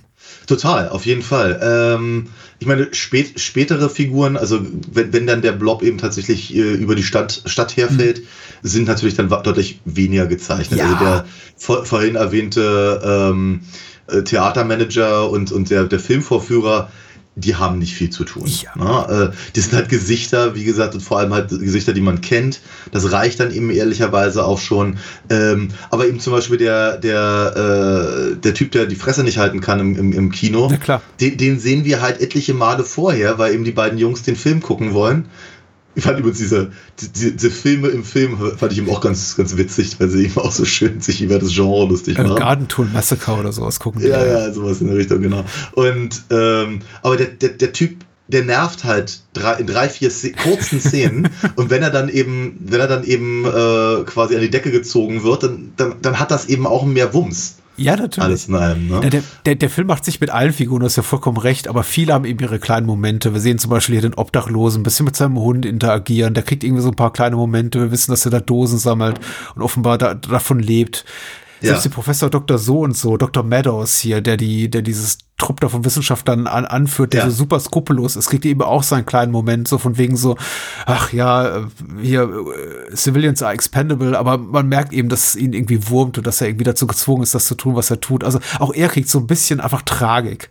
So dass man eben auch, ich möchte nicht sagen mitfühlen kann, aber zumindest irgendwie seinen Tod nicht als komplett egal begreift. Ja, ja, ja.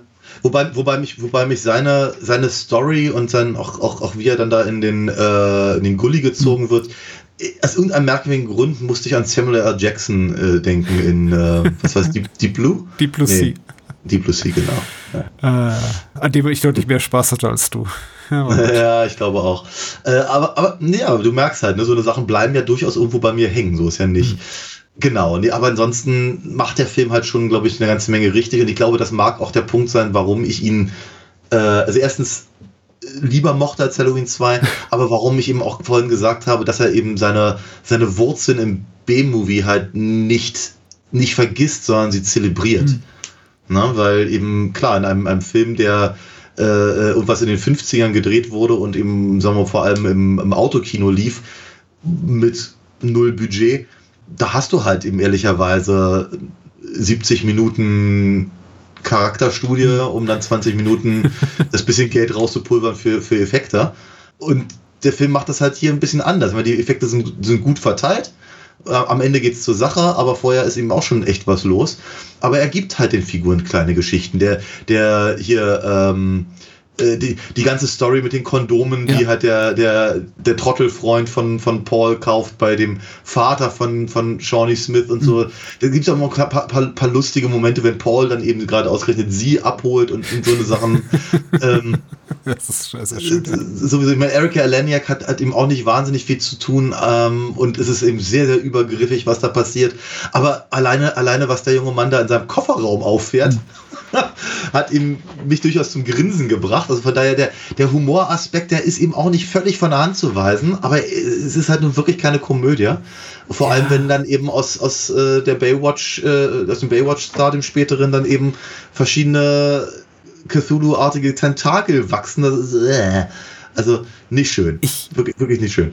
Ja. Es ist, es, ist, es ist einfach wirklich nett, eben diese ganzen kleinen Mini-Geschichten zu sehen. Slices of Life, könnte man sagen, eben aus dieser, aus dieser kleinen Stadt. Die reichen dann auch wirklich, um eben äh, mit den beiden Jungs im Kino mitzufiebern. Und dann ist eben, wenn, wenn Eddie dann eben da äh, von dem Blob äh, unter, unter Wasser gezogen wird und, und Mac halt hinterher springt äh, und er dann wieder auftaucht, dann, dann ja, das ist halt das ist dramatisch, es ist spannend, es ist geradezu tragisch auch an, an vielen Stellen. Ähm, Ja, äh, äh, gerade was das angeht, macht er eben ganz, ganz viel super richtig. Die einzige Figur, die für mich halt ehrlicherweise sehr blass bleibt, ist dummerweise unsere Hauptfigur. Brian Brian. Flag ist, mh, ja, weiß ich nicht. Also, ach Gott, ich meine, vielleicht hätten sie Kevin Dillon eine andere Frisur geben müssen oder er hätte sich einfach drei Tage nicht rasieren dürfen oder irgendwas in der Richtung, aber er sieht halt, er sieht nicht nach dem aus, was er spielen soll. Nicht, dass er das schlecht macht, wohlgemerkt, ja. Äh, aber es ist, es ist, es, Es- ist ist bei weitem nicht so interessant wie das, was Er wir vorhin ist auch gestraft. Kevin Dill hat einen äh, deutlich berühmteren Bruder, Bruder und sieht eben genauso aus wie Ethan Hawke. Also ist irgendwie so äh, das Schlechteste beider Welten. Wenn man an Dillon denkt, denkt man an, an, an Matt Dillon in aller Regel und wenn man Kevin Dillon sieht, denke ich an Ethan Hawke, ehrlich gesagt, weil er irgendwie ihm, Ja. zu verwechseln ähnlich sieht. Und er hat ja auch Ja. nicht eine ansatzweise so große Karriere gehabt, aber ja, ich, ich, ich gebe dir auch vollkommen recht. Also seine Figur ist vergleichsweise schwach oder konventionell, vielleicht auch einfach zu erwartbar. Mit ihm passiert nichts Überraschendes. Er wächst nicht über sich hinaus. Er macht eigentlich im Grunde ziemlich genau das, was man ihm von ihm zu, von Anbeginn erwartet, wohingegen alle anderen eben noch so kleine Überraschungen in petto haben und dann eben Ja, auch äh, ja, Wege beschreiten oder eben auch nicht durch ein frühzeitiges Ableben, ähm, mit dem man nicht gerechnet hätte. Da ist Frank Darabont wirklich gut und er hat da wirklich einen Run gehabt hier zwischen dem hier und äh, Nightmare on Elm Street 3 und Die Fliege 2. Ich glaube, der, er, er weiß wirklich sehr, sehr gut, welche Geschichten man in 90 Minuten erzählen kann. Geschichten, die schon so ein bisschen auch iron, ironisch Zwinker-Zwonker sind, also auch schon einfach so um Genre-Regeln wissen und wie man diese eben aufbricht, ohne respektlos zu sein. Und da ist er Ja. wirklich echt der Blob gut, weil er, er weiß eben um das, was er tut. Du hast ja auch diesen Film im Film erwähnt und auch die, die Stereotype, die hier verbraten werden, so Figuren hier wie der Reverend und so, das sind ja alles, äh, oder, oder diese, diese ganze, äh, die, diese Kondomgeschichte und das klassische irgendwie Teenies wollen nur pimpern und äh, sie werden schon sehen, was sie davon haben und so weiter und so fort. Also da, da sind ja schon einfach so Er- Erzählmuster drin oder Szenarien, die man aus anderen Stoffen dieser Art kennt. Der Film variiert eben auf so interessante Art und Weise, äh, hat einen guten Brückenschlag zwischen Humor und Spannung und Tragik. Die, die Action ist eben so, so gut, wie sie sein kann und ich glaube, so cheesy auch manchmal, wie sie sein muss, weil letztendlich haben wir eben immer noch eine, eine, eine Stadt im Kampf mit einem wabbeligen Etwas. Das kann man eben nur bedingt ähm, authentisch oder wahrhaftig inszenieren. Da g- Ja. ist dann eben auch die, die Suspension of Disbelief nicht mehr gegeben und man muss dann irgendwann anerkennen, ja, das ist jetzt schon so ein bisschen albern, ne? Dieser riesige Blob irgendwie, der die Stadt bedroht. Aber das, das kann eben auch Chuck Russell inszenatorisch richtig gut. Also ich glaube einfach, hier ist einiges zusammengekommen. Hier sind wirklich einfach Le- Leute am Werk, die wissen, die diese Art von Kino auch lieben und ihr trotzdem interessanten, mo- modernen, für 1988 modernen Spin abgewinnen, ohne jemals äh, das Ganze, diese, diesen Stoff der Lächerlichkeit preiszugeben. Und Ja. es beginnt für mich wirklich schon bei den Opening Credits, die ich wirklich wunder, wunder, wunderschön finde. Und ich, ich, ich, ich, ich weiß nicht, ob das vielleicht schon hyperbolisch ist, wenn ich das so sage, aber ich, ich, ich saß wirklich drei, vier Minuten davor und guckte mir hab diese, diese Stillleben dieser Kleinstadt an, die wirklich so an, an eine Stephen King Kleinstadt, an irgendwie Castle Rock oder Derry erinnert, wie, wie ich es Ja, irgendwie ja. mir immer in den Stephen King Büchern auch vorgestellt habe, wenn ich die damals gelesen habe als Jugendlicher dieses ganz zurückgenommene, einfach nur um einen, einen Ton, eine Tonalität zu etablieren, sich auch einfach diese, diese Ruhe zu nehmen, um einfach diese Stadt einzuführen, als wirklich so Middle of Nowhere, pittoresk, aber auch schon so ein bisschen abgeranzt auch, verhärmt und vielleicht auch ein bisschen spießig und, und also im Grunde ist alles über diese Stadt gesagt, nachdem man irgendwie dieses, dieses Kino äh, sieht, was da irgendwie nur zweitklassige Filme zeigt und diesen, diesen Drugstore, der irgendwie auch schon bessere Tage erlebt hat und irgendwie Ja. diese, diese geschlossenen Ladenzahlen, wo offenbar auch irgendwie der, der letzte Mieter vor drei Jahren ausgezogen ist und keiner nach ihm das Ding bezogen hat. Also ich fand das einfach super, super gut gemacht. Also ich war einfach so richtig Ja. sofort drin in dem Film von Anfang an. Ja, ja, auf jeden Fall. Das äh, muss ich, muss ich auch sagen. Der Film hat mich auch wirklich die gesamte Zeit halt bei der, bei der Stange gehalten. Durch, durch seine Bilder, aber eben auch durch diese kleinen Geschichten, die wir jetzt mehrfach schon erwähnt haben, äh, dass er eben es auch schafft, diese Geschichten miteinander zu verbinden. Auch teilweise einfach durch den Schnitt. Ich fand das zum Beispiel ziemlich cool, halt hier mit, mit ähm, warum lachst du? Ja, ich weiß, was jetzt kommt. Der Schnitt. Ich we- weiß nicht, ob du weißt, welchen Schnitt. Ich meine, ich meine, ich meine, ich meine den, wenn, wenn, ähm, wenn Brian da mit seinem, mit seinem Motorrad äh, über die Brücke hüpfen will und das eben äh, ähm, konterkariert wird mit dem, mit dem äh, Football-Match. Ah, okay. Und man, man ehrlicherweise für einen Moment glaubt, er versucht gleich, also wird, wird gleich als der, der Rebel without a cause, der ja nur mal so zu sein scheint, dann irgendwie quasi das, das, das, das, das Football-Spiel zu stören oder so, bis wir dann Ah, feststellen, ah, ja. wir über die, die, die Brücke äh, springen und praktisch sein, sein Versagen zu Mhm. konterkarieren mit, mit Pauls sportlichem Erfolg. Und dann, dann, dann, dann äh, schnappt er sich auch gleich noch ein Date mit Shawnee Smith. Äh, und so, ich fand das, fand das ganz interessant tatsächlich. Aber welchen Schnitt meintest du? Nee, das ist super gemacht und ehrlich gesagt, das, das zeigt eben auch, wer der tiefgründigere und, und analytischere und einfach gebildetere Mensch von uns beiden ist. Ich dachte an den Schnitt, äh, nachdem Paul vom, vom Blob gefressen wird und dann Schnitt auf äh, äh, Kevin, den kleinen Bruder hier von Ach, der- Mac, der- der, die, äh, der die die- Götterspeise einschlürft.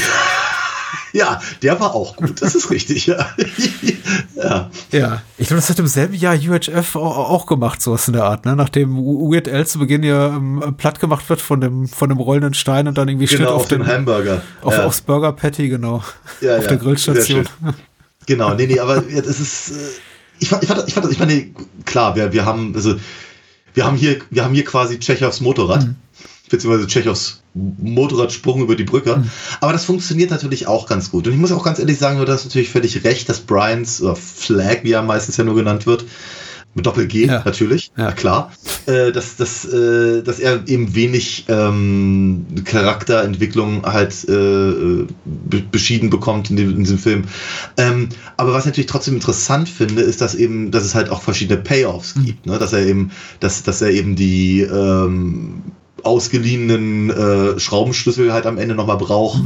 Dass er eben wieder diesen, diesen Stunt da über die Brücke tatsächlich ähm, schafft, wenn, wenn dann eben die, diese Outbreak-artigen äh, Regierungs- Ja, ja. auf ihn schießen ähm, und so, aber äh, ich, ich glaube, das Interessantere, und das hat gar nicht mal was mit ihm selber persönlich zu tun, aber ich meine, er wird ja eingeführt als jemand, und der sagt, er darf es ja auch kurz, kurzzeitig sagen, dass er eben Probleme hat mit Autoritätsfiguren, äh, aber er recht hat. Ja. Das finde ich halt so interessant, ne? weil äh, das, das, das, wenn, wenn er dann eben hier auf, auf Dr. Meadows halt trifft, der ihm ja im Prinzip den Plot der 50er-Jahre-Fassung gibt. Das alleine fand ich irgendwie witzig, dass er sagt, irgendwie, ja, im Übrigen, das ist ein, das ist ein äh, Komet und da war eine Substanz und die, äh, die, die, die schla- schlabbert jetzt hier durch die Gegend, Mhm. ist der Plot der 50er-Jahre-Fassung. Und das dann, da, da wir ja wissen, dass es halt ein Remake ist der 50er-Jahre-Fassung, nehmen wir es ihm erstmal ab und, und, und dann, weiß nicht, kann er, mu- muss ich Brian irgendwie einen Schn- Schnürsenkel zumachen oder was auch immer, und dann kriegt er mit, dass eben, nein, nein, es ist halt dann tatsächlich dann doch eben der Satellit und nein, es ist eben äh, biologische Kriegsführung und er tat gut daran, eben den, ähm, äh, den, den, den Autoritätsfiguren eben nicht zu trauen. Ja. Auch ein interessanter Plot-Twist. Und der hat wenig mit ihm zu tun in seiner Charakterentwicklung, aber äh, trotzdem bezieht sie sich halt darauf. Ja, ich finde Dr. Meadows auch. Ich finde es interessant, was sie hier mit der Besetzung machen. Das sind äh, manchmal vielleicht äh, hat mich das auch so ein bisschen an Kevin Dillons Figur gestört, dass sie irgendwie, das wirkt für mich fast zu naheliegend, weil er wirklich so ein klassischer Pretty Hm. Boy ist und auch vielleicht die ganze Art und Weise, also wie die Rolle angelegt ist als so ein James Dean für Arme, eigentlich so eine 50er-Jahre-Type inklusive dazugehöriger Frisur, der aber in der Jetztzeit angesiedelt ist und da einfach nicht Ja, ja. reingehört, der auch immer unterstreichen muss, wie du es auch gerade zitiert hast, dass er eben so eine, so eine anti-autoritäre Figur ist und irgendwie sich damit irgendwie ab so ein Rebell, ein, ein Rebel without a cause, möchte man sagen. Also das ist, das ist passt aber, ich, ich, also ich fand so ein bisschen arg dick aufgetragen, aber vielleicht, Hm. vielleicht gehört das auch in diese Art von Film. Es ist ein bisschen, es ist ein bisschen, es ist ein bisschen wie James in Twin Peaks, wenn wir schon mal nochmal dabei sind. Ja, ja, Aber, ja. aber, aber, da, aber da hat der Wahnsinn Methode und hier wirkt es gerade im Vergleich zu den anderen Figuren, die wir kriegen, ja, nicht ganz so durchdacht. Es ist, vielleicht ist es auch einfach nur so, dass er eben abstinkt gegen einfach viel, einige viel, viel interessantere Casting-Entscheidungen, wie Shawnee Smith, die für mich auch irgendwie auch nicht so diese, diese ko- konventionelle äh, Ch- Cheerleader-Schönheit-Rolle reinpasst, sondern eben auch immer schon so ei- eine war, die, die ein bisschen kantig ist, die vielleicht auch ein bisschen zu, zu, zu, zu schlaksig ist und zu, zu merkwürdig. Die hat irgendwie sowas an sich, die, die, die, die ist eben keine Erika Lenjak. Die ist irgendwie, so, die, Richtig, ja. die, hat Ja. irgendwie irgendwas, was sie irgendwie nicht so in, ins, nicht so stereotyp vielleicht auch ist. Genau, ge- genauso wie Ja. große äh, weitere Teile der Besetzung. Auch Joe Seneca hier als äh, im Alter von fast 70 Jahren ihn noch in diese Rolle zu stecken, da als irgendwie For Forschungsleiter, der an,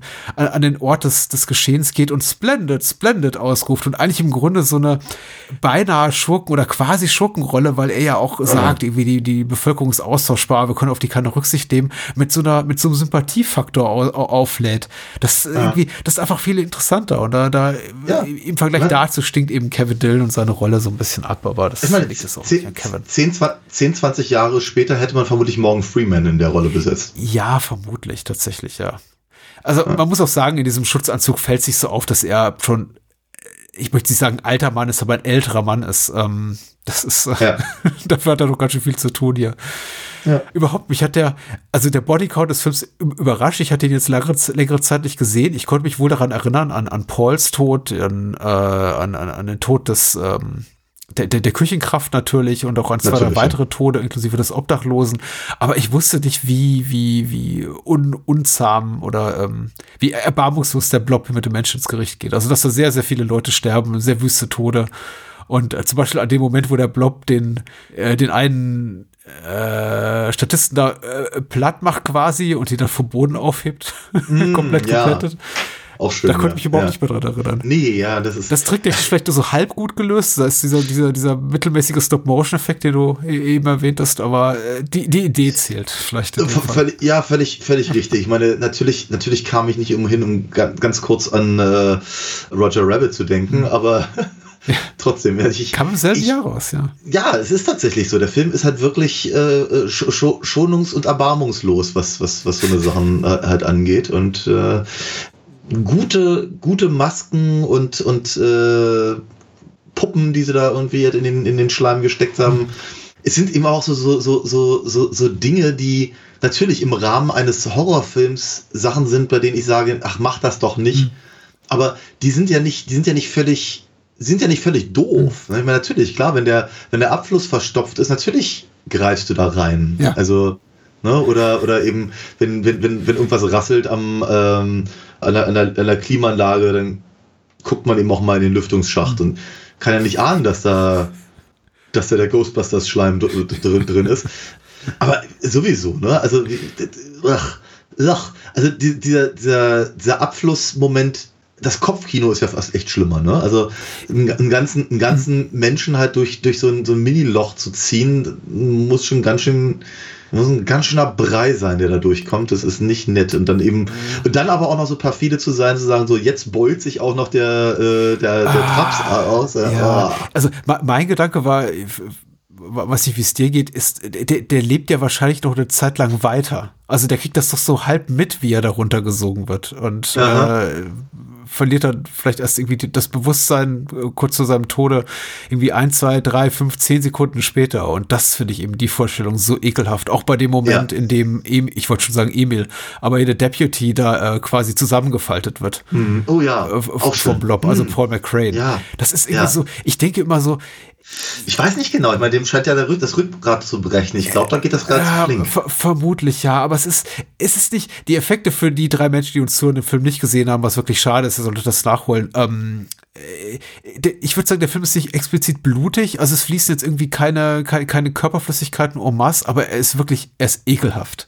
Mhm. Und ich glaube, dass ihm der Humor auch gut tat, einfach bei, bei der Begegnung mit der MPAA, die ja in, in dieser Zeit, also in den späten 80ern, unglaublich rigoros war. Man, rigoros war. Man muss sich einfach nur mal so die, die, die, die späteren Filme der Slasher-Welle, wie, wie die Nightmare-Reihe oder äh, Freitag der 13. Teil 4, 5 aufwärts angucken, da li ließ die MPAA wirklich nichts mehr dran. Kein Fleisch an den Knochen. Da wurde alles, was nur annähernd Gewalttätigkeit war, rausgeschnitten. Also die Filme mhm. wirken um, nach, nach heutigen Dafürhalten irgendwie komplett zahnlos. Sowas wie Nightmare on Elm Street 6, der ein, zwei Jahre später rauskam, da ist nichts mehr mhm. drin. Ja, ähm, ist richtig, und, ja, stimmt. Und dafür ist eben The Blob ganz schön wild geraten, also für die damalige Zeit. Also hier gibt es schon ja. wirklich viele Ekligkeiten und ich glaube, da, da spielt der Humor eine Rolle, dass man eben, glaube ich, auch dort gewusst hat, ah, okay, die meinen es vielleicht nicht hundertprozentig ernst. Mhm, mhm. Dafür wundert es mich tatsächlich, dass der, dass er weder ein Kassenerfolg war, noch besonders gut bei der Kritik ankam. Ja, ne? Also, also ich, fand, ich, fand, ich fand den ganz hervorragend. Der hat mir richtig, richtig, richtig mhm. tollen Spaß gemacht. Äh, richtig. Ich bin aber auch so ein, ich bin aber auch so ein Zacker für, für, für B-Movies und wenn sie dann eben, wie ich vorhin schon sagte, eben auch noch in einem Remake adäquat transportiert werden in eine neue Zeit. Hm. Also wie beispielsweise, ich meine, äh, äh, wir hatten ja auch, glaube ich, schon über beide Versionen gesprochen, oder die ersten beiden Versionen von, ähm, von den Body Snatchers hm. zum Beispiel. Ja, die, die, das, das, das Update des, der 70er zu den 50ern, das funktioniert ja eben auch ganz hervorragend und über die anderen weiß ich nicht, ob wir mal reden mhm. sollten. Aber ähm, ich, mag, ich, ich, ich mag das eigentlich äh, oder ich mag das grundsätzlich, wenn es ihm gut gemacht ist und der Blob macht ihm wirklich richtig gut. ja, ich, ich wünschte, ich hätte auf dem Schirm, welche Filme genau zu dieser Jahreszeit rauskamen. Es war auf jeden Fall, der, der Blob war in seiner äh, amerikanischen Heimat ein, ein, ein Summer-Release, also kam mit dem Hochsommer raus, ich glaube Anfang August. Und da würde mich einfach nochmal interessieren, was da damals lief, weil ich meine, viele, es gibt ja viele, auch gerade Genrefilme, die, die, die heute heiß geliebt sind, wie auch Carpenters das Ding ist so ein prominentes Beispiel, die einfach zu, einer, zu einem unglücklichen Zeitpunkt veröffentlicht wurden. Carpenters das Ding startete, mhm. glaube ich, zeitgleich mit E.T. Und da war natürlich der ja, Drops okay. gelutscht. Und ähm, ja. August 88, keine Ahnung, da lief auf jeden Fall noch äh, Stück langsam in den Kinos. Und ah. es reicht ja, wenn noch ein, zwei weitere Filme äh, liefen, die einfach komplett die, die, die, die Aufmerksamkeit hier, hier, hier von stahlen. Aber ja. vielleicht auch einfach keine gute Idee, sowas im, im August rauszubringen. Vielleicht wäre man mit dem Halloween-Starttermin besser dran gewesen. Also. Ja, möglich. Möglich. Ja. Aber gut. Kaffeesatzleserei. Ich, ich mag ihn auch sehr. Gutes Ding. Also auf jeden, Kann ich meckern. Ja. Auf jeden, auf jeden Fall. Ich meine, wenn es nur darum geht, irgendwie wird Spot the Face zu spielen. genau. Aber ja, also ich, ich das ist, es ist, es ist tatsächlich so ein Moment, wo ich mich echt ein bisschen in den Arsch beiße, weil ich, weil ich, weil ich, weil ich so lange gewartet habe, den zu gucken und jetzt eben so, so angetan davon, davon war. Aber es ist auch, auf der anderen Seite ist es natürlich auch schön, Ich im wollte hohen gerade sagen, so ja, Sachen ich wollte gerade sagen, in entdecken. hohem Alter noch was zu entdecken, ist ja auch wunderbar. Ja.